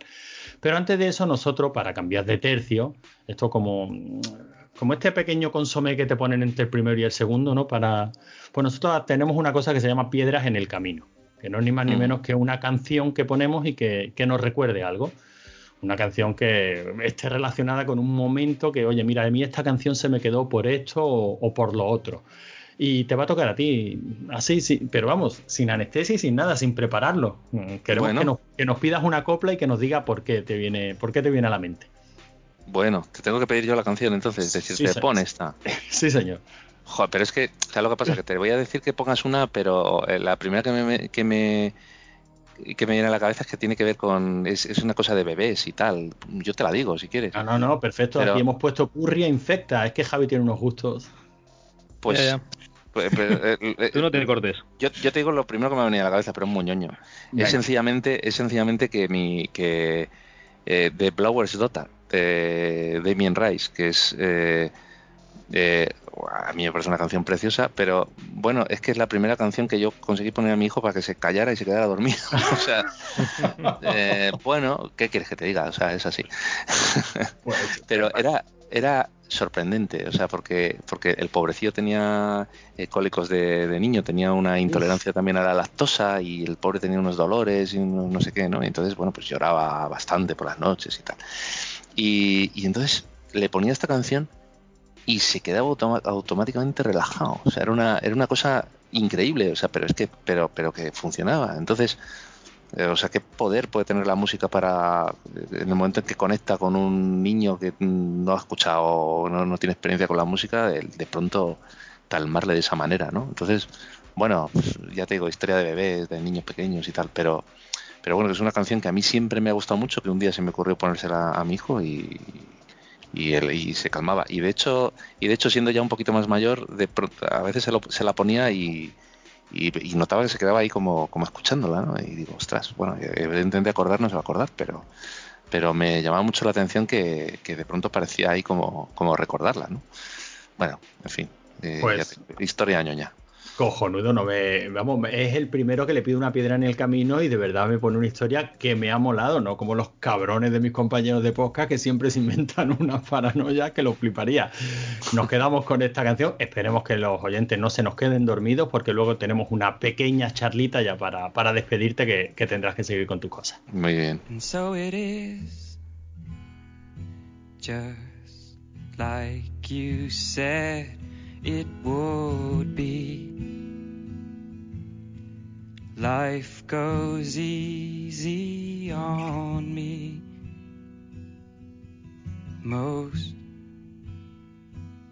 of the time.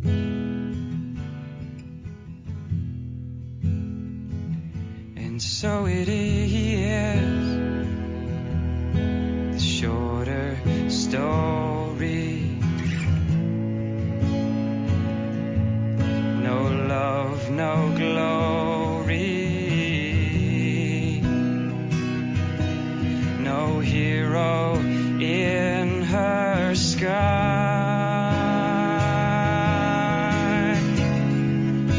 I can't take my eyes off of you.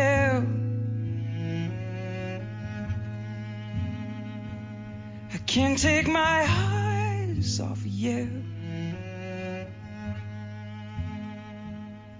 Can't take my eyes off of you. I can't take my eyes off of you. I can't take my eyes off of you. I can't take my eyes.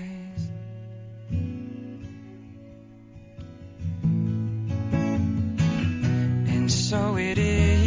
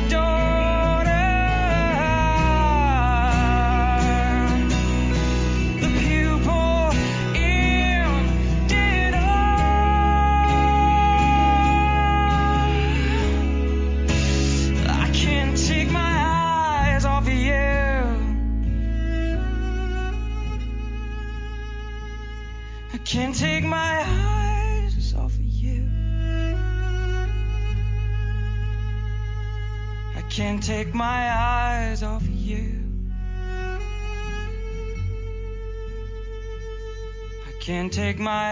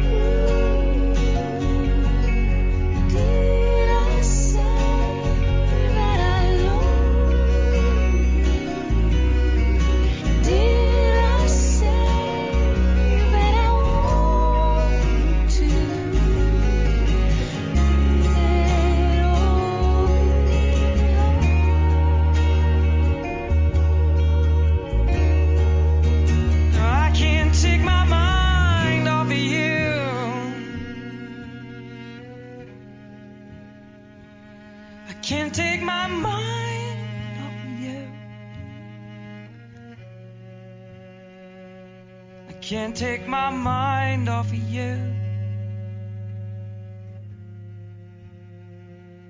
I can't take my mind off of you.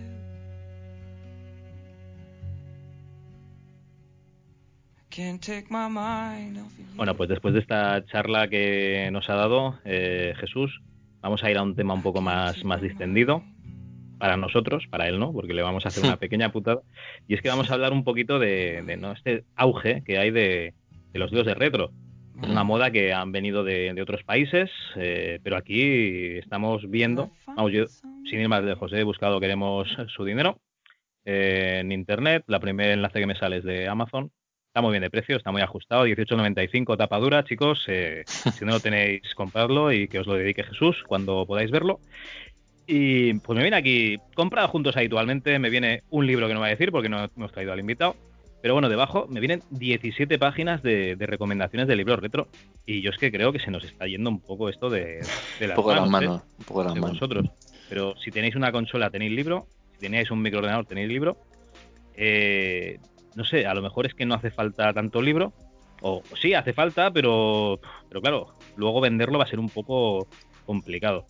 Y os voy a poner un poco en antecedentes. Yo de libros retros tengo realmente 5 o 6. Tampoco no, no es que tenga muchos. Pero realmente solo me gusta. Jesús, no tengo ninguno tuyo, ni del mundo del Spectrum, o sea que no, no voy a dar opinión de ellos. Pero a mí solo me gusta el Maestros del Doom, el Masters of Doom, Mm. porque es una historia que sí que me atrae, me, me- me gusta muchísimo. Y del resto de libros, en digital 8 quilates sí que me lo leí. Bien, la verdad es que está, está muy bien. Lo que pasa es que, claro, Mm. todas esas historias ya casi las habíamos escuchado en entrevistas en podcast. Y es que se han hecho muchísimas entrevistas en muchísimos programas hablando con los protagonistas de, de esa época. Pero es que ahora parece que todos los sistemas tienen que tener, como mínimo, una docena de libros. Bueno, no sé, ¿cuál es, cuál es vuestra opinión? Jesús, te doy paso a ti.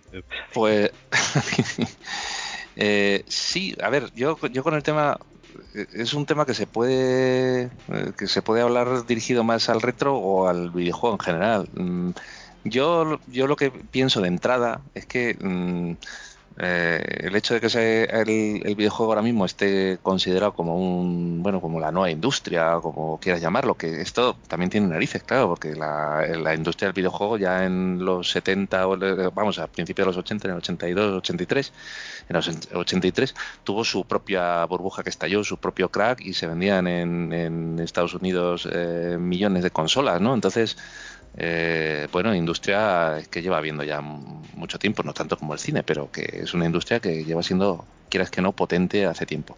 Nosotros hemos vivido los microordenadores, pero los microordenadores, eh, a ver, el que realmente lo petó fue el Commodore 64, que no fue precisamente el que en Europa eh, estuvo ahí, ¿no?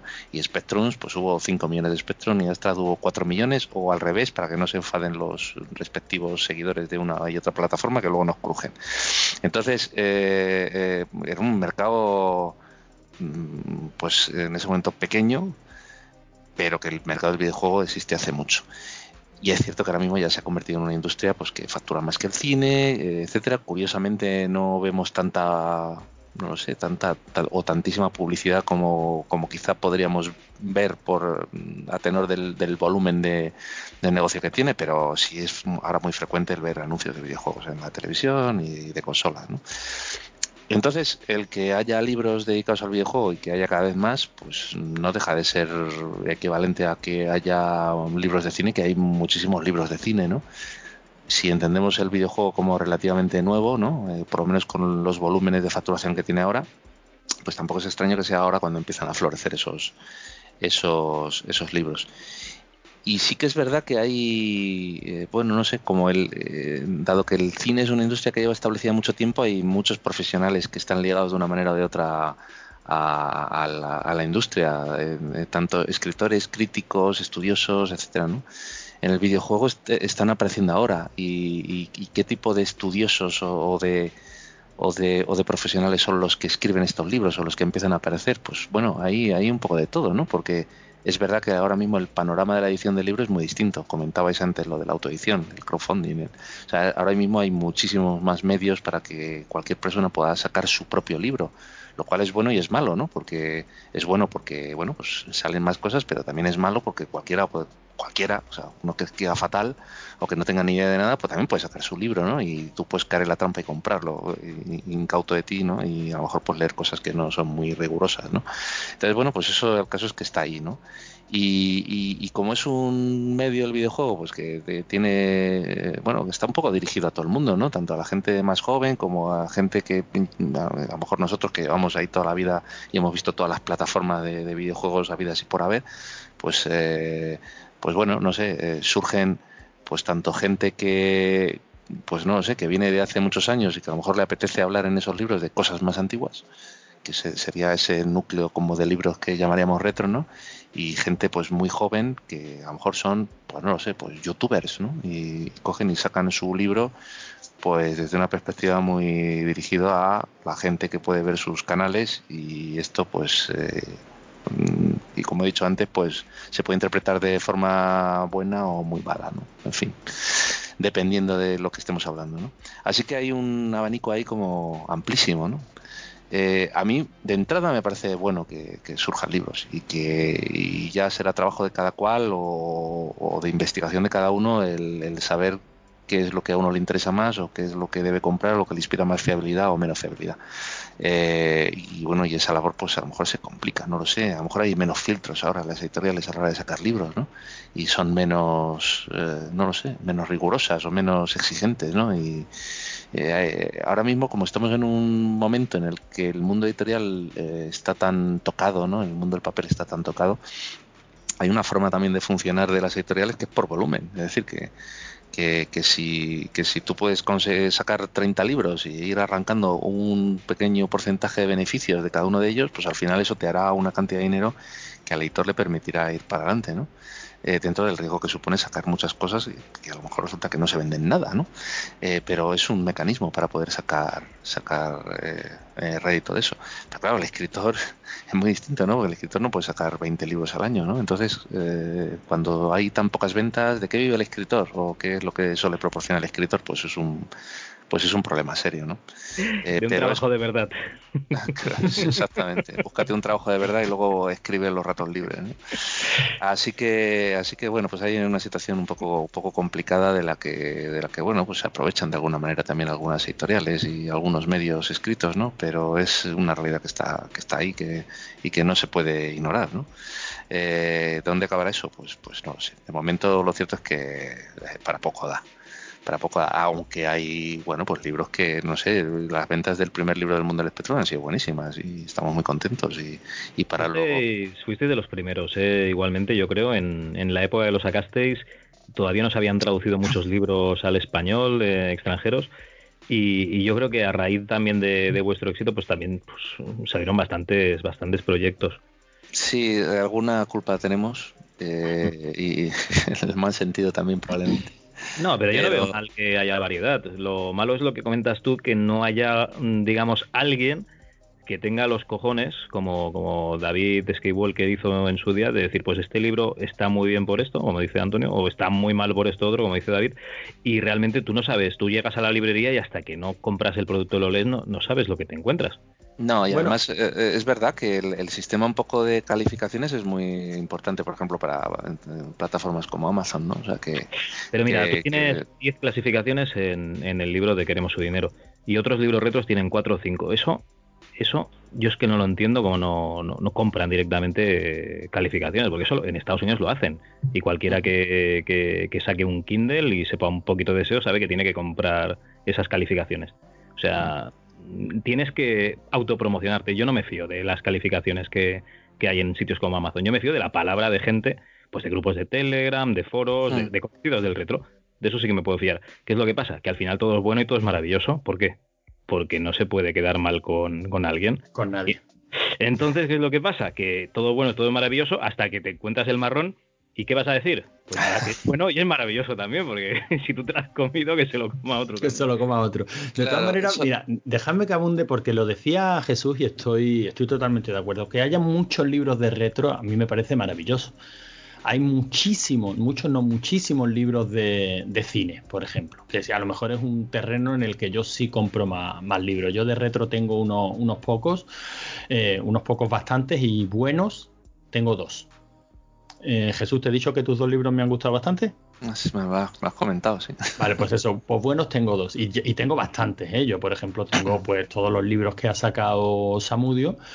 Y si vuelve a sacar otro, me lo volveré a pillar. Porque es un personaje que me cae muy bien, que le tengo mucho cariño y que me apetece tener sus libros firmados por él, ¿no? Eh, sus novelizaciones de sus propios juegos, me apetece tenerlos porque quedan bonitos en la estantería y porque yo soy así, porque me gusta sufrir, porque ya me leí el primero y, y pensé, este tío haciendo juegos se defiende, eh, es un buen pediatra, pero no le ha llamado Dios por los senderos de la literatura. Pero bueno, esa es una Qué opinión. malo, qué malo. Esa es una opinión personal mía. Eh, pero libros de cine los hay a patadas. Yo tengo una, una serie, no sé si la conoce Jesús de Taschen, de los 70, los 80, los Ujú. 90. Y son unos libros, pues objetivamente bastante mediocres. Son unos textos más o menos decentes, con unas muy buenas fotografías, como todos los libros de Taschen. eh, una edición muy, muy pulcra. Pero realmente el libro no tiene contenido. El libro no es ni más ni menos que cuatro fotos de pelis que todos conocemos para. mm, Pues bien, para satisfacer el gusto del, nostálgico de los 70, de los 80, de los 90, del aficionado al cine. Y los textos, bueno, pues son de, de autores reconocidos, pero no estaban tampoco en sus mejores días. O sea, son simplemente pues cumplir un expediente, ¿no? No pasa nada, se dice y no pasa nada. Yo creo que la clave de todo esto está en lo que, en lo que decía Javi. El problema de todo, de tanto libro retro es que parece que no existe. Eh, iba a decir la libertad, la libertad por supuesto todo el mundo la tenemos, ¿no? Pero no existe a lo mejor un ambiente que invite a dar una opinión sincera. No la opinión Pero- troll, la opinión también- troll existe. Pero también es que es un mundo pequeño, entonces, eh, eh, eh, a ver, mm, tú en el momento en que sacas un libro, desde luego tienes que asumir que, que te pueden llegar críticas y las tienes que, eh, bueno, intentar encajar pues lo mejor posible. O sea, hay críticas que pueden ser más virulentas, menos virulentas o directamente hay algunas muy mal educadas. Nosotros eh, recibimos una en concreto del primer libro que, que- que era absolutamente destroyer y muy y, y- muy muy muy hecha muy personal por una serie de circunstancias que ahora no vamos a entrar, ¿no? Y de una persona que no mencionaré porque no merece mención, ¿no? Pero eh, pero sin embargo eh, había algunas de las cosas que se mencionaban ahí eh, que son ciertas, ¿no? Eh, y el libro, el, nuestro primer libro, pues no es perfecto, ¿no? A mí no me lo parece, a mí me parece que es un libro que, que es mejorable, lo cual no quiere decir que a mí me parezca que es malo, a mí me parece que es un buen libro, ¿eh? el primero que hicimos y que por lo menos marcó una línea distinta y llegó en un momento eh, que yo creo que es verdad, ¿no? que llegó ahí, en- bueno, pues sentó unas bases de, una forma de hacer este tipo de libros que, que yo creo que a la gente le, pues le, le gustó en ese momento mucho y, y marcó un cierto estilo de hacer las cosas, ¿no? Eh, y, y, bueno, era un libro que tenía también sus condicionantes, ¿no? Un libro que tenía que ser necesariamente generalista, etcétera, ¿no? Pero es verdad que intervinieron a lo mejor demasiadas manos, que hay partes que son farragosas y partes que son un libro que se podía haber que se podía haber mejorado. A mí me parece un libro que de todas maneras es un libro de, notable y que tiene y que tiene valores, ¿no? Eh, se, puede eh, eh, no hay una no hay una cultura de la crítica, en todo caso, en este país. O sea, no hay. Y, y eso es, es, yo creo que malo. Y una cultura de la crítica si- si- significa que uno critique con naturalidad y otro asuma con naturalidad las críticas, ¿no? Que se hable. Y esto es así, o sea, cuando tú estás en grupos de trabajo, eh, se dice, por favor, no os calléis nada, tenéis que tenéis que decir las cosas y las cosas que se dicen no son personales. Estamos aquí in- intentando trabajar para hacer las cosas mejor. O sea, no se trata de, que a lo mejor una persona que, ha, cometido en un grupo de trabajo cuatro o cinco errores, seis errores, a lo mejor está ayudando a que otros vean el camino por donde debe ir. Con lo cual, pues su... su yo, yo siempre dije, tuve un jefe hace, hace mucho tiempo que tenía una enorme virtud, que es que siempre se equivocaba. Entonces es muy útil, ¿no? Porque, porque, en fin, si una persona tú tienes ya la experiencia de que, de que se equivoca el 97% de las veces, eso te ayuda a encontrar inmediatamente el camino correcto, ¿no? O sea, que, que, bueno, que equivocarse siempre también es una, es una virtud, ¿no? Entonces, pero esa, esa cultura de, de, la, de, la, de la crítica, eh, al final es lo que hace que, que, surjan grandes proyectos, grandes cosas. Y aquí, en, es verdad, en este país, pues no se, no se tiene. Por otro lado, eh, es que somos un somos un, eh, un, mundo pequeño, el de los aficionados a esto, que, nos, que al final nos conocemos todos. Y bueno, pues, eh, pues igual si uno hace un libro que es un churro, pues, pues da un poco de cosa coger y decir, oye, pff, eh, te ha quedado bonito, pues es un churro lo que has escrito. Pues igual, yo qué sé, pues da, da un poquito de cosa, no lo sé. Tu trabajo Pero, de cinco años es una mierda, ¿no? Eh, claro, exactamente. ¿Sabes que eres un fracasado? Pues hombre, no sé. Queda, queda, regular, queda, sí, queda, regular. queda, queda violento, ¿no? Entonces, eh, bueno, pues también hay, hay, hay, una parte como de, como de no, no sé cómo llamarlo, pero, pero bueno, como de confraternización entre la gente, entre, no sé, y entonces hay, hay veces que, que, que, bueno, no lo sé, la gente a lo mejor se conforma con, con en, algunas, en algunos casos se conforman a lo mejor con poco, no lo sé, ¿sabes? Pero, pero bueno, hay, yo hay veces que me, que, que me da la sensación, eh, o que me ha dado la sensación de que, de que digo, joder, no sé, no sé si la gente se está leyendo mi, libro o no se lo está leyendo. O sea, digo, lo, lo, pondrán en la estantería porque al, al final tenemos, a mí me pasa, ¿eh? o sea, yo me compro libros que al final acabo por no leer porque no tengo tiempo. ¿Sabes? Porque es que al final la vida con niños, con el trabajo, con no sé qué, es que es muy fastidiada. Y llegas a, a ponerte a leer y te quedas frito y al final no, no lees los libros, ¿no? Y no ves la, y no juegas a los videojuegos. Hice también una viñeta que era sobre eso, ¿no? Sobre que somos acumuladores de, de, de, de, juegos precintados en la estantería y al final no los abrimos, ¿no? Pero la, la jubilación, ¿no, Javi? Claro. Esa jubilación Vamos a tener una sí. de material para cuando nos jubilemos impresionante. Y yo ya los jugaré. Pero es que, joder, tengo aquí juegos de PS2 precintados, que es que da pena verlos, ¿sabes? Digo, digo, es que yo cuando me compré estos juegos de PS2 dije, ya los jugaré, ¿sabes? Y, y, y ahí están, sin, sin, desprecintar.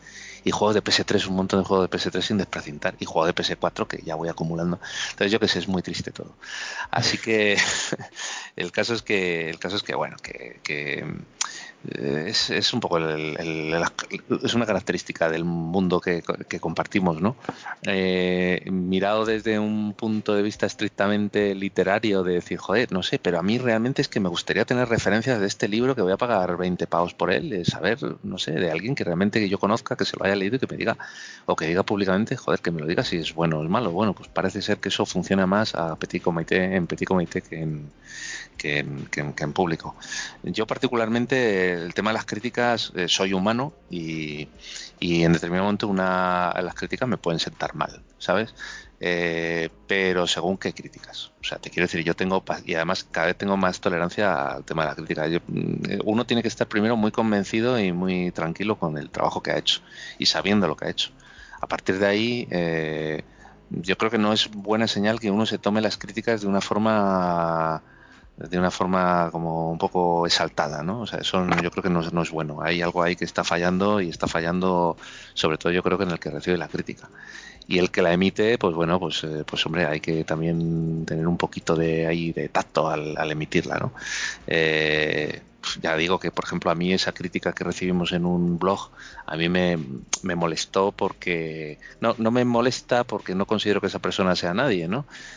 Pero me pero me molesta eh, que se haga tan tan personal y tan obviamente eh, con intención de hacer algún tipo de daño no y sobre todo cuando ves a esa persona conectándose en diferentes portales con bajo seudónimo poniendo mensajes insultantes poniendo que además es un poco ridículo porque tú llegas a tu página al mundo del espectro y pones un- una parrafada insultante que eh, ves claramente que ha sido esta persona y lo vas a borrar sin leerlo y dices joder cuánto tiempo ha tardado en escribir esto ha estado ahí 15 minutos además con un cierto estilo y tal y lo has borrado y apenas lo has leído. Es un poco triste al final que ese trabajo ese trabajo de mierda se pierda o sea es una es un trabajo de mierda que merecería recopilarse o algo no y al final no, se, no, pierde, que se- que se joda. se pierde no Pero en cualquier caso, la, ese tipo de crítica a la que te estás refiriendo, Jesús, la crítica dañina, eso no es crítica, eh, eso no eso no es crítica y yo creo que mm, ese tipo de, de ir a hacer daño, esa, esa crítica tan evidentemente dañina, yo creo que eso es otra y, cosa cla- es otra cosa. Y aparte habla más de la persona que la emite de, que del trabajo que se está criticando, por descontado. eso es totalmente de acuerdo eso No nos referimos a eso, nos referíamos en todo caso a, a eso, a poder opinar, pues libremente, pero bueno, te- quizás es lo que tú estás diciendo. Quizás es eso de, mira, somos tan pocos, llevarse bien, que no cuesta trabajo, ¿o no? O Bueno, como decían las abuelas, si no hay nada agradable que decir, pues mira, si nadie te pregunta, pues cállate. Bueno, la- lo que se está viviendo no es solo. Mm. Lo que se está diciendo no solo en, lo- en los videojuegos ni en el mundo del retro, ¿eh? o sea, realmente hay de todo género y color los, los libros que están saliendo. Por ejemplo, hay libros de cine, se me viene a la memoria rebobinados, hay libros de, de cómic, que supongo que hay JMV también pilotas. Pues yo qué sé, el Josep Tutein, un editor adelantado a su tiempo, que entrevistamos a Héctor Marceta aquí, a mí me parece un libro cojonudo. Además, que te regalan el documental que lo hicieron por, por amor al arte, ¿no? Por amor al, al cómic. Y luego te encuentras pues libros como el de Fernando Fernández, ¿no? Memorias ilustradas, o sea, mm, realmente hay muchísimos libros que están saliendo ahora y luego hay pues algunos que son un poco regulares. También para que os hagáis una idea, yo tengo a mí me gusta Comando G, ¿vale? La batalla de los planetas, me compré un libro que hablaba de de esa serie y ahí está en la estantería que por, por no tirarlo a la hoguera directamente. yo qué sé, porque me sabe mal, ¿no? Al final es un libro y tiene y tiene portada y la portada está bien y ya está. Pero que, que es- básicamente es lo que comenta, se democratiza el, digamos, el poder de que todo el mundo pueda escribir un libro y se están cogiendo muchísimos nichos, pero muchísimos.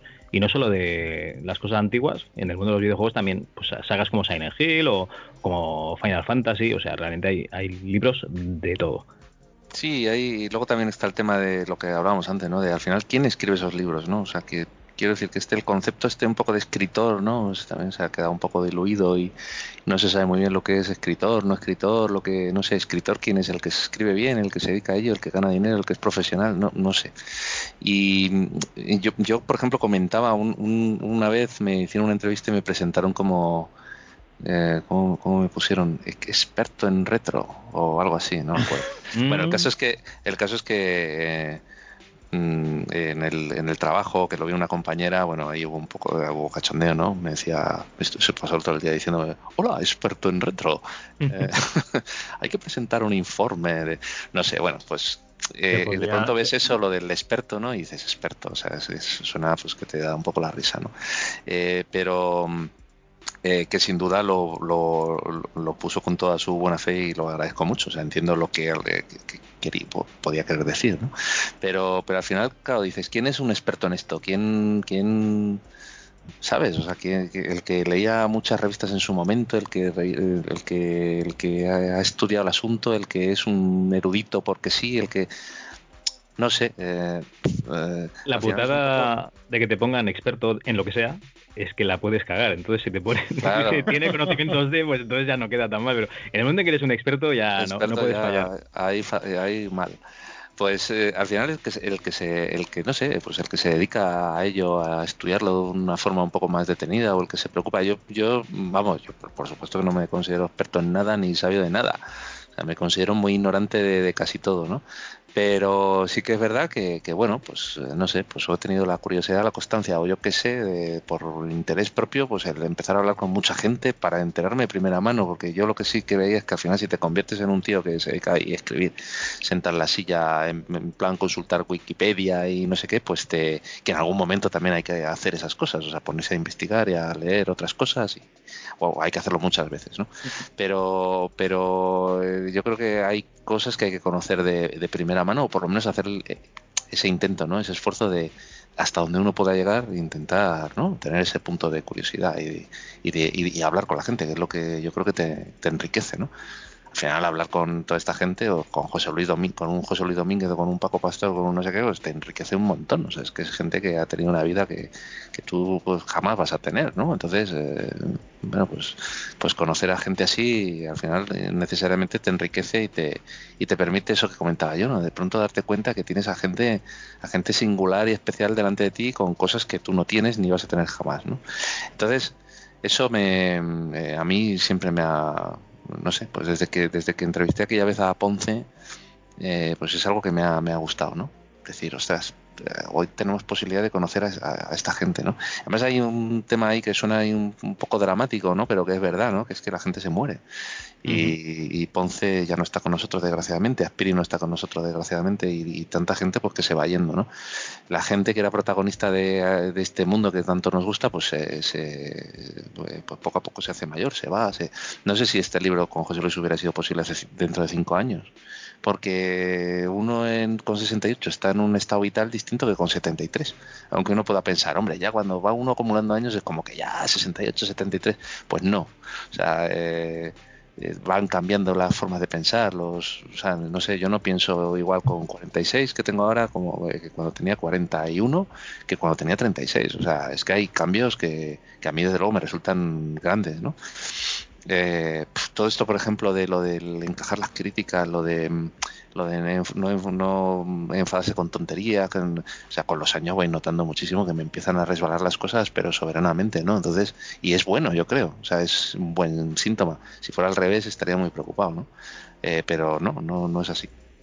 Entonces, eh, eh, que a todos nos ha pasado. Todos en determinado momento te has enfurruñado por una chorrada de Twitter, que luego te quedas diciendo, pero, pero, pero, ¿qué está pasando con mi vida? ¿no? O sea, que, mm, en fin, bueno, pues son cosas que supongo que son humanas. Eh, fijaos lo que es eh, esto de, de las redes sociales y tal con los niños, cuando ni siquiera los adultos somos capaces de gestionar muy bien esto, ¿no? Y de gestionarlo, pronto, sí. Ojo, No, que el no sé. señor de Calatorao me ha dicho que no le gusta el podcast. Pues, pues vale. Pues, pues- que le voy a bloquear, que toda la comunidad se lance sobre este tío para que le bloqueen, porque, ¿sabes? Vamos a formar aquí un grupo y nos lanzamos, yo qué sé, o sea, es, es como, como de patio de colegio absolutamente, ¿no? Oye, Jesús, aprovechando que estás aquí cambiando un poco de tercio, vamos a vamos aquí a una pregunta, ¿no? Que todos esos oyentes que están con el libro a punto de terminar, ¿vale? Del tema que sea, eh, tienen en mente. Jesús, ¿se puede vivir de, de editar un libro a día de hoy? Eh, bueno, no, evidentemente. o sea, Gracias, me has despejado las dudas. Espera, que voy a tirar el borrador a la destructura. En ningún caso, jamás. Eh, pf, mira, el libro que más se ha vendido de todos los que hemos hecho fue el primero del mundo del Spectrum, que va por la tercera edición y ha vendido aproximadamente unos 6.000 ejemplares y está fenomenal. O sea, te quiero decir que es que ves, ves cifras de ahora mismo de ventas, de éxitos en España y tienes ahí a gente, a gente conocida, a gente famosa que vende 15.000 ejemplares de su libro, ¿no? Y, eh, escritores supuestamente reconocidos que viven de ello, etcétera, ¿no? Pero bueno, porque van acumulando las ventas de otros libros que tienen que están editados en 40 países, ¿sabes? Pero que te quiero decir que esa es la lista de ventas en España. Eh, él sí vive de ello porque lo que digo, pues lo tiene editado en 40 países y tiene un montón de novelas de antes que también están en esos 40 países y va sumando todo, lo que decía yo antes, ¿no? Lo del sumar esos pocos de cosas Sí, y bueno, entonces van, Los van que viviendo. prensa y tal, ¿no? Ujú. Claro que tienen sus, efectivamente, y sus tertulias y sus cosas y no sé qué. Eh, pero claro, pues, 6.000 ejemplares. Pues eh, si uno empieza a hacer cuentas eh, de lo que de los márgenes que le pueden quedar al precio de venta, saca el porcentaje del autor, lo divide entre los cinco autores que somos del primer libro, etcétera, pues, eh, pues saca tú lo que ganas, ¿no? O sea, Entonces, al la final- entrada del Lamborghini ya la, la, Nada, la- la pedimos, que nos la devuelvan, ¿no? te da para renovar el ordenador en el mejor de de los casos y gracias que yo no lo voy a despreciar, ¿entiendes? O sea, que a mí, pues muy bien, si me da para renovar el ordenador, pues lo renuevo tan a gusto, ¿sabes? O sea, que te has de quedar con que te las has pasado bien. que- con- ¿Perdona? Te has de quedar con que te las has pasado bien haciéndolo. Que me lo he pasado, sí, sí, vamos a decir eso. De todas maneras, soy muy de, de coger y decir, a ver, uno tiene que, tiene que cobrar por el trabajo.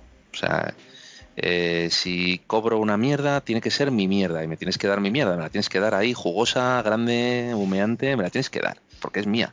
O sea, eso para mí es, es sagrado. O sea, eh, eh, yo he hecho colaboraciones a veces pues, por hacer favores o porque me lo han pedido un amigo y tal, y es de cobrar nada y digo, mira, estos los 10 euros, pero me los tienes que dar, o sea, dámelos, ¿sabes? Pues porque es que es así, es que si no, ¿sabes? Eh, entonces yo creo que eso tiene que ser así. Si, si al final se venden 100 libros, pues calcúlate lo que, lo que han vendido, lo, que- lo que supone eso en royalties y aunque sea una patata, pues dame la patata. Eh, bueno, pues eh, el trabajo tiene que estar de alguna forma valorado. Yo, yo, a mí me da mucha pena, eh, no sé, eh, yo veo tan, también veo mucho talento, o sea, veo, veo cosas y de estos libros de las 17 páginas que comentabais, ¿no? Que metes en Amazon y ves 17 páginas de recomendaciones de libros retro y tal, ¿no? Pues hay cosas que a mí no me gustan, pero hay cosas que están bien. Y joder, a mí la verdad es que me encantaría que esos que están bien eh, pues pudieran vivir de ello.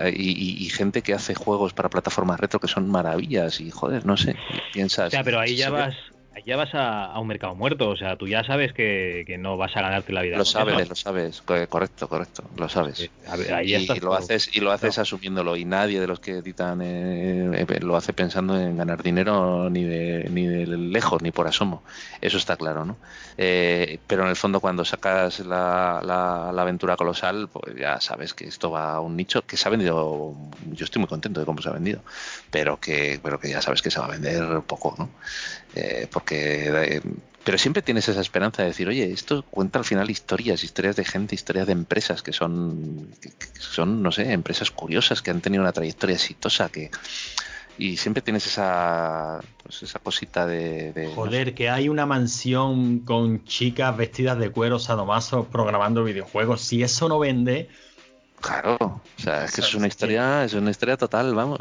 de, de ahí sí quiero yo una serie también. Sí, sí, sí, eso, eso da también para serie, sí. Joder, vaya historia eso. En fin, lo que yo me quedo, de toda esta charlita me quedo casi con lo último que has estado diciendo, Jesús. Si algo lo haces bien, ¿quién decía eso de si algo lo haces bien, cobra por ello? Nunca lo hagas gratis. Y Claro.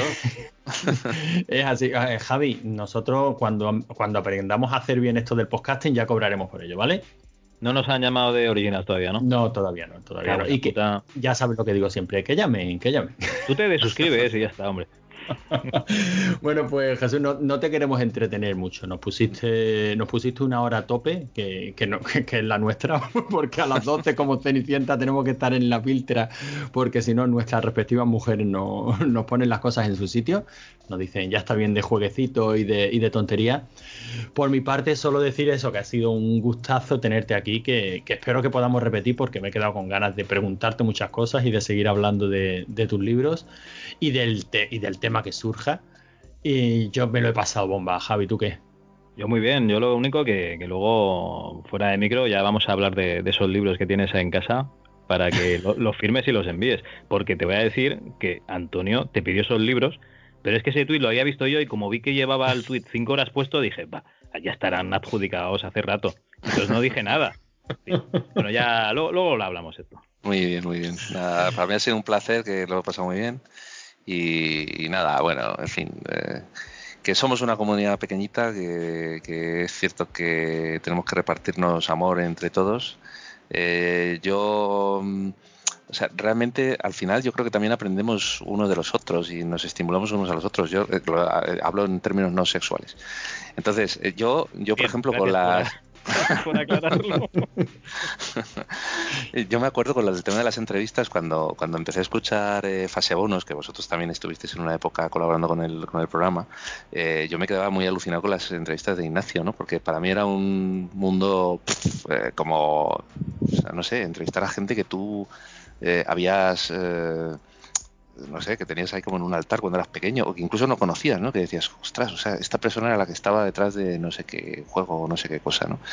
Eh, y, y- luego pues ves eh, ar- artículos que, o sea, en, las propias web veis artículos, pues artículos vuestros, artículos de, de otra gente que, que a, a su vez pues te- también te estimulan a ti a escribir o te, o, te, o te dan pie a que te apetezca escribir un artículo sobre eso que tú has leído. Em, em, y luego polémicas, polémicas que, que a veces ocasionan que, que no sé por qué, despiertan eh, como pasiones encendidas entre, entre esta comunidad tan a veces extraña, ¿no? Entre 40 Pero- sí.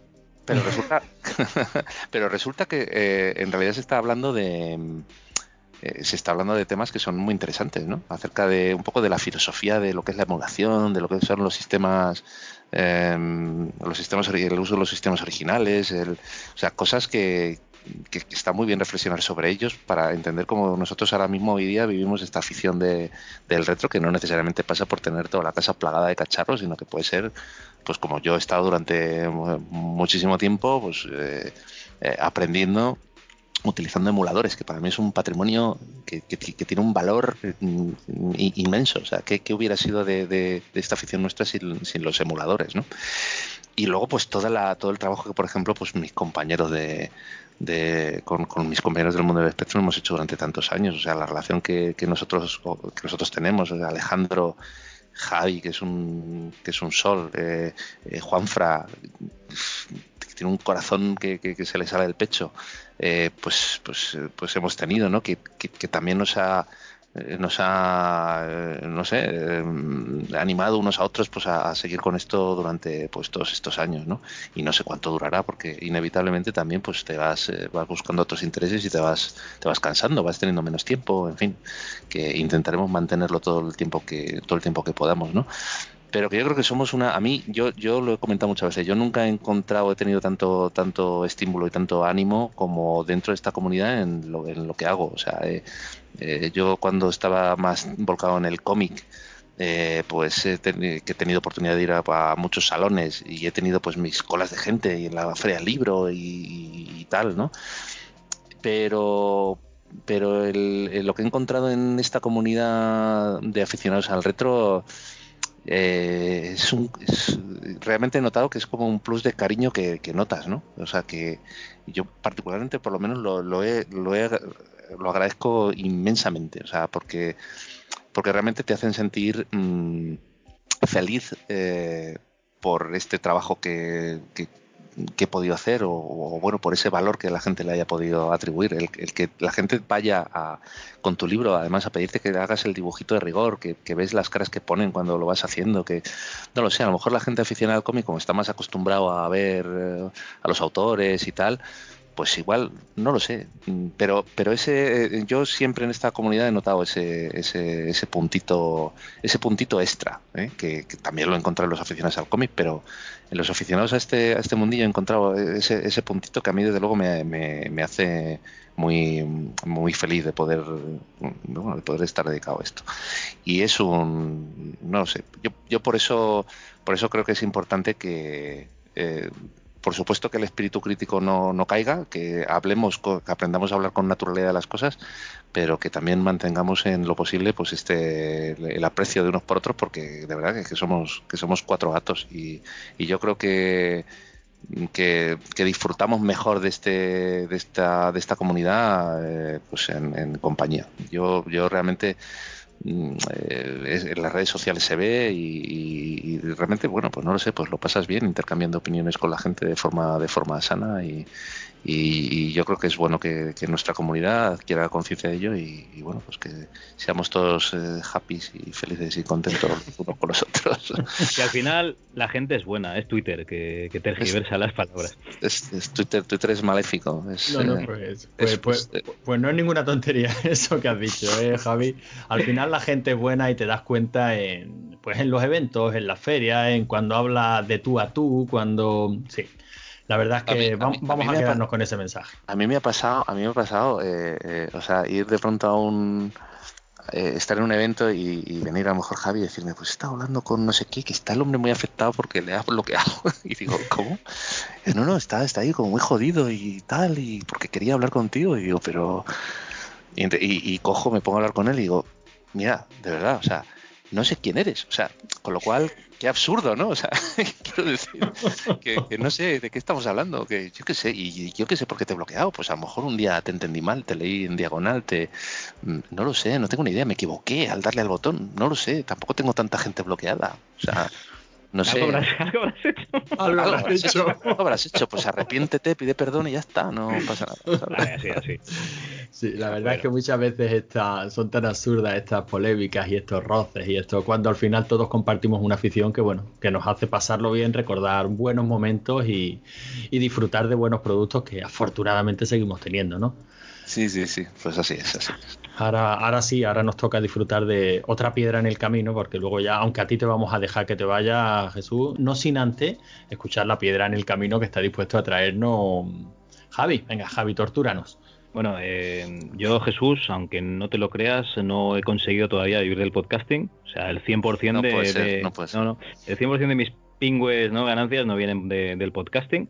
Entonces, pues tengo que dedicarme a trabajar. Yo vivo en Teruel, en un pueblo de Teruel, y cojo el coche los lunes y me voy a coche allí a coger un tren para llegar a Barcelona y pasar la semana aquí. Tengo la suerte de que mi madre vive aquí y me deja vivir gratis, ¿no? En su casa. Es lo que Bueno. todo buena, toda buena madre supongo que debe hacer. Y total que el viernes iba yo todo feliz y contento, corrigiendo prácticas de los alumnos en el tren. Y mm, voy a coger el coche y ya me empezaba a parecer raro caminar tanto. Digo, yo el coche lo había dejado más, más cerca de la estación. Total que, me habían robado el coche. ¿Qué le vamos a hacer? Habían venido unos amigos de lo ajeno y se lo habían llevado pues para hacer sus cosas o para fumar crack y formicar ahí en el asiento de atrás o Ah. para robar algo. Bueno, o a lo Nah, mejor el coche creo- aparece en Murcia, Yo creo eso. que son podcasters eh, que no les va tan bien como a ti y han dicho, pues tengo que coger este coche para venderlo en Wallapop. Habrán sido los algo. cabrones de carne videoclub, hijos de puta. Bueno, total, que, que eso, que, que el coche lo habían robado, pues haciendo la denuncia a los Mossos de Escuadra, me tuve que quedar a dormir en Reus, al día siguiente ya para casa y tal. Y yo os puedo decir que sí, a día de hoy estoy viviendo la experiencia plena, el feeling de los 80. ¿Por qué? Porque hice cuatro voces entre mi familia y allegados y me han prestado un coche. Me han prestado un coche con 23.000 kilómetros. No, está, el coche está nuevecito, está impecable. Pero es un Opel Corsa de 1983. O sea, si queréis Mm, feeling de los 80, ni cargar la cinta en 10 minutos ni pollas. O sea, conducid un coche de los 80. A ver, el coche en sí tiene ni una, ni dos, ni tres, cuatro marchas. Cuatro marchas y la R de rally. Tiene dirección asistida, pero por tus brazos. Cinturones de seguridad en los asientos de delante, los de detrás no, porque ya era mucho gasto. Puede ir a 90, a 100 en cuesta abajo, hasta 110. Lo que pasa es que si hay curva, mejor que rebajes la velocidad, porque si no, igual te sales directamente, porque tiene unas ruedecitas muy, muy finas. Así que si queréis feeling de los 80, yo os puedo dar el feeling de los 80. Ni cargar cintas del Amstrad, ni del Spectrum, ni pollas. O sea, conducir un coche de 1983. Bueno, a todo esto, esto se supone que va de música. Así que yo, mm, de los años 80, pues eh, hay un personaje que lo petó mucho en los 80 y murió de sida en el 91, que es el Torete, sí, el Torete. Lo petó mucho en el 80, pues con esas películas de perros callejeros y tal. Y en el 91, pues murió de sida el hombre, supongo que de un mal pinchazo o lo que fuese. Y entonces yo, Antonio, te voy a pedir que pongas los últimos golpes del Torete, que es la película, perdón, y paso de lo que digan, que es la canción. Venga, Así pues, que adelante esta pedazo de copla. pues venga, vamos con, vamos con ella.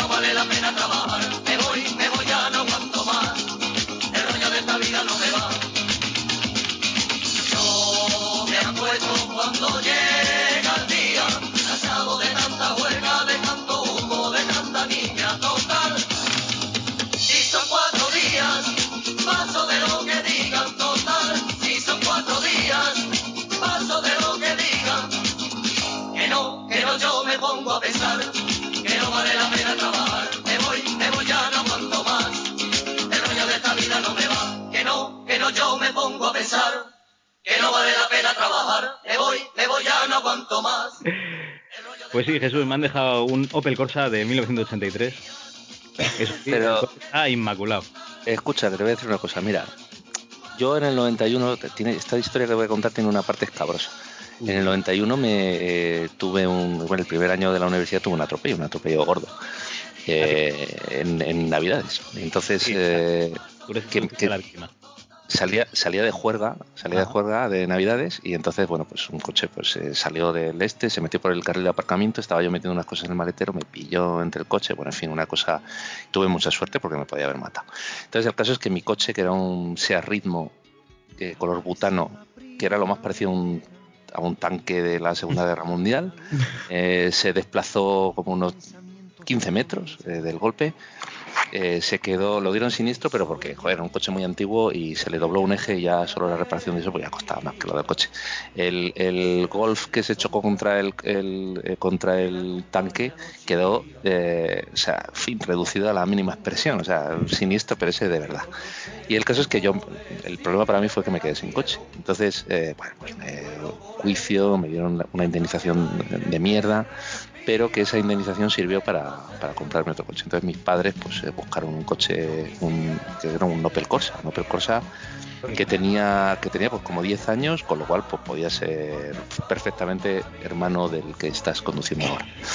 Y, y entonces yo me acuerdo que me llevaron a, a conducirlo y me y sé perfectamente lo que dices, o sea, esa, esa estupenda dirección eh, fantástica, vas siempre recto con el coche, pues es imposible girar el, el volante.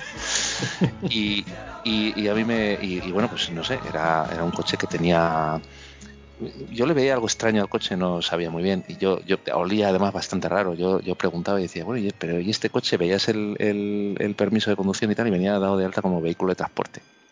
Tú les decías, pero esto que, ¿para qué lo utilizabais? Y no, de transporte por una empresa familiar que, que teníamos y tal. Y digo, ah, muy bien. Digo, yo miraba los kilómetros, yo veía que tenía 50.000 kilómetros y digo, este tiene 50.000 kilómetros en cada rueda. O sea, yo creo que es que ha dado varias vuel- vueltas del cuenta kilómetros, pero eso de 50.000 kilómetros. Digo, pero bueno. Y digo, ¿y qué transporte de qué? Y me decían, de pollos. Y yo decía, hostia. Y yo digo, ¿de pollos? Pocos "Sí, sí, pollos caben en el Opel Corsa. y, ¿eh? y digo, bueno, pues de, de pollos. Digo, bueno, pues no sé. Me pasé los siguientes años, o sea, cada vez que ponía el, el aire del, del- del coche, no tenía aire acondicionado, pero cada vez que ponía el ventilador empezaba a salir plumas de pollo, macho. del- Era alucinante, o sea, yo iba, yo iba con el coche y en cuanto empezaba a salir un poquito de aire, hacía salía, salía una, una pluma, se pasó echando plumas el cabrón. Yo no sé cuánto, no sé, o sea, te daban ganas de mirar por dentro a ver si se había colado un pollo ahí, y estaba ahí el cadáver de un pollo soltando plumas. O sea, plumas, pero yo, yo no sé, hasta que ya nos cansamos del coche, ya me compré otro. Pero, en fin, me acuerdo mucho de lo que supone conducir un Opel Corsa de los 80. Así que lo que pasa es que el tuyo plumas no tendrá. No, no, pero oye, lo bueno es que tú tenías sabías lo que tenías que cambiar, ¿no? El, el anticongelante, el aceite, los filtros y las plumas. Y las plumas, totalmente, totalmente. Madre mía. Bueno, he tenido suerte porque este coche es de, un sobrino mío que es mecánico. Eh, hola Edgar, un saludo. Y además, pues colecciona, en sus ratos libres coleccionaba, porque ahora tiene novia, entonces colecciona coches antiguos. Tiene un 600, un Opel Manta y este. Así que me han dado el de descarte porque el 600 llama mucho la atención. El Opel Manta traga litros a discreción y este pues era el más, el más asequible. Así que nada, cuando te dejan esto, te hacen este favor hasta que aparezca ese coche robado. Ya sabéis, un Fiat estilo, color granate, si lo veis, y está abierto y hay algún cadáver dentro, pues me echáis un toque. Me podéis contactar en la página de Rigor y Criterio, por ejemplo, y, y nada, me decís dónde está, dónde ha aparecido el coche. Que aparezca, Bueno. que aparezca. Bueno, Jesús, muchísimas gracias por haber aguantado la chapa que, que te hemos dado y, y, oye, Nada, vosotros. en cualquier otra ocasión, si surge el tema y estás disponible, pues invitado quedas. Nada, cuando queráis. Pues genial, lo dicho, ha sido, ha sido un placer y nada, no te entretenemos más. Eh, Lo hemos clavado en las 12. A 12, está todo calculado. Lo de los pollos era para ahí, bueno, Para rellenar. para rellenar. Para rellenar de plumas. bueno, Pues nada, tío, lo dicho, seguiremos recomendando tu libro porque, porque lo merece, no por, no por otra cosa. Nada, muchas gracias, muchas gracias.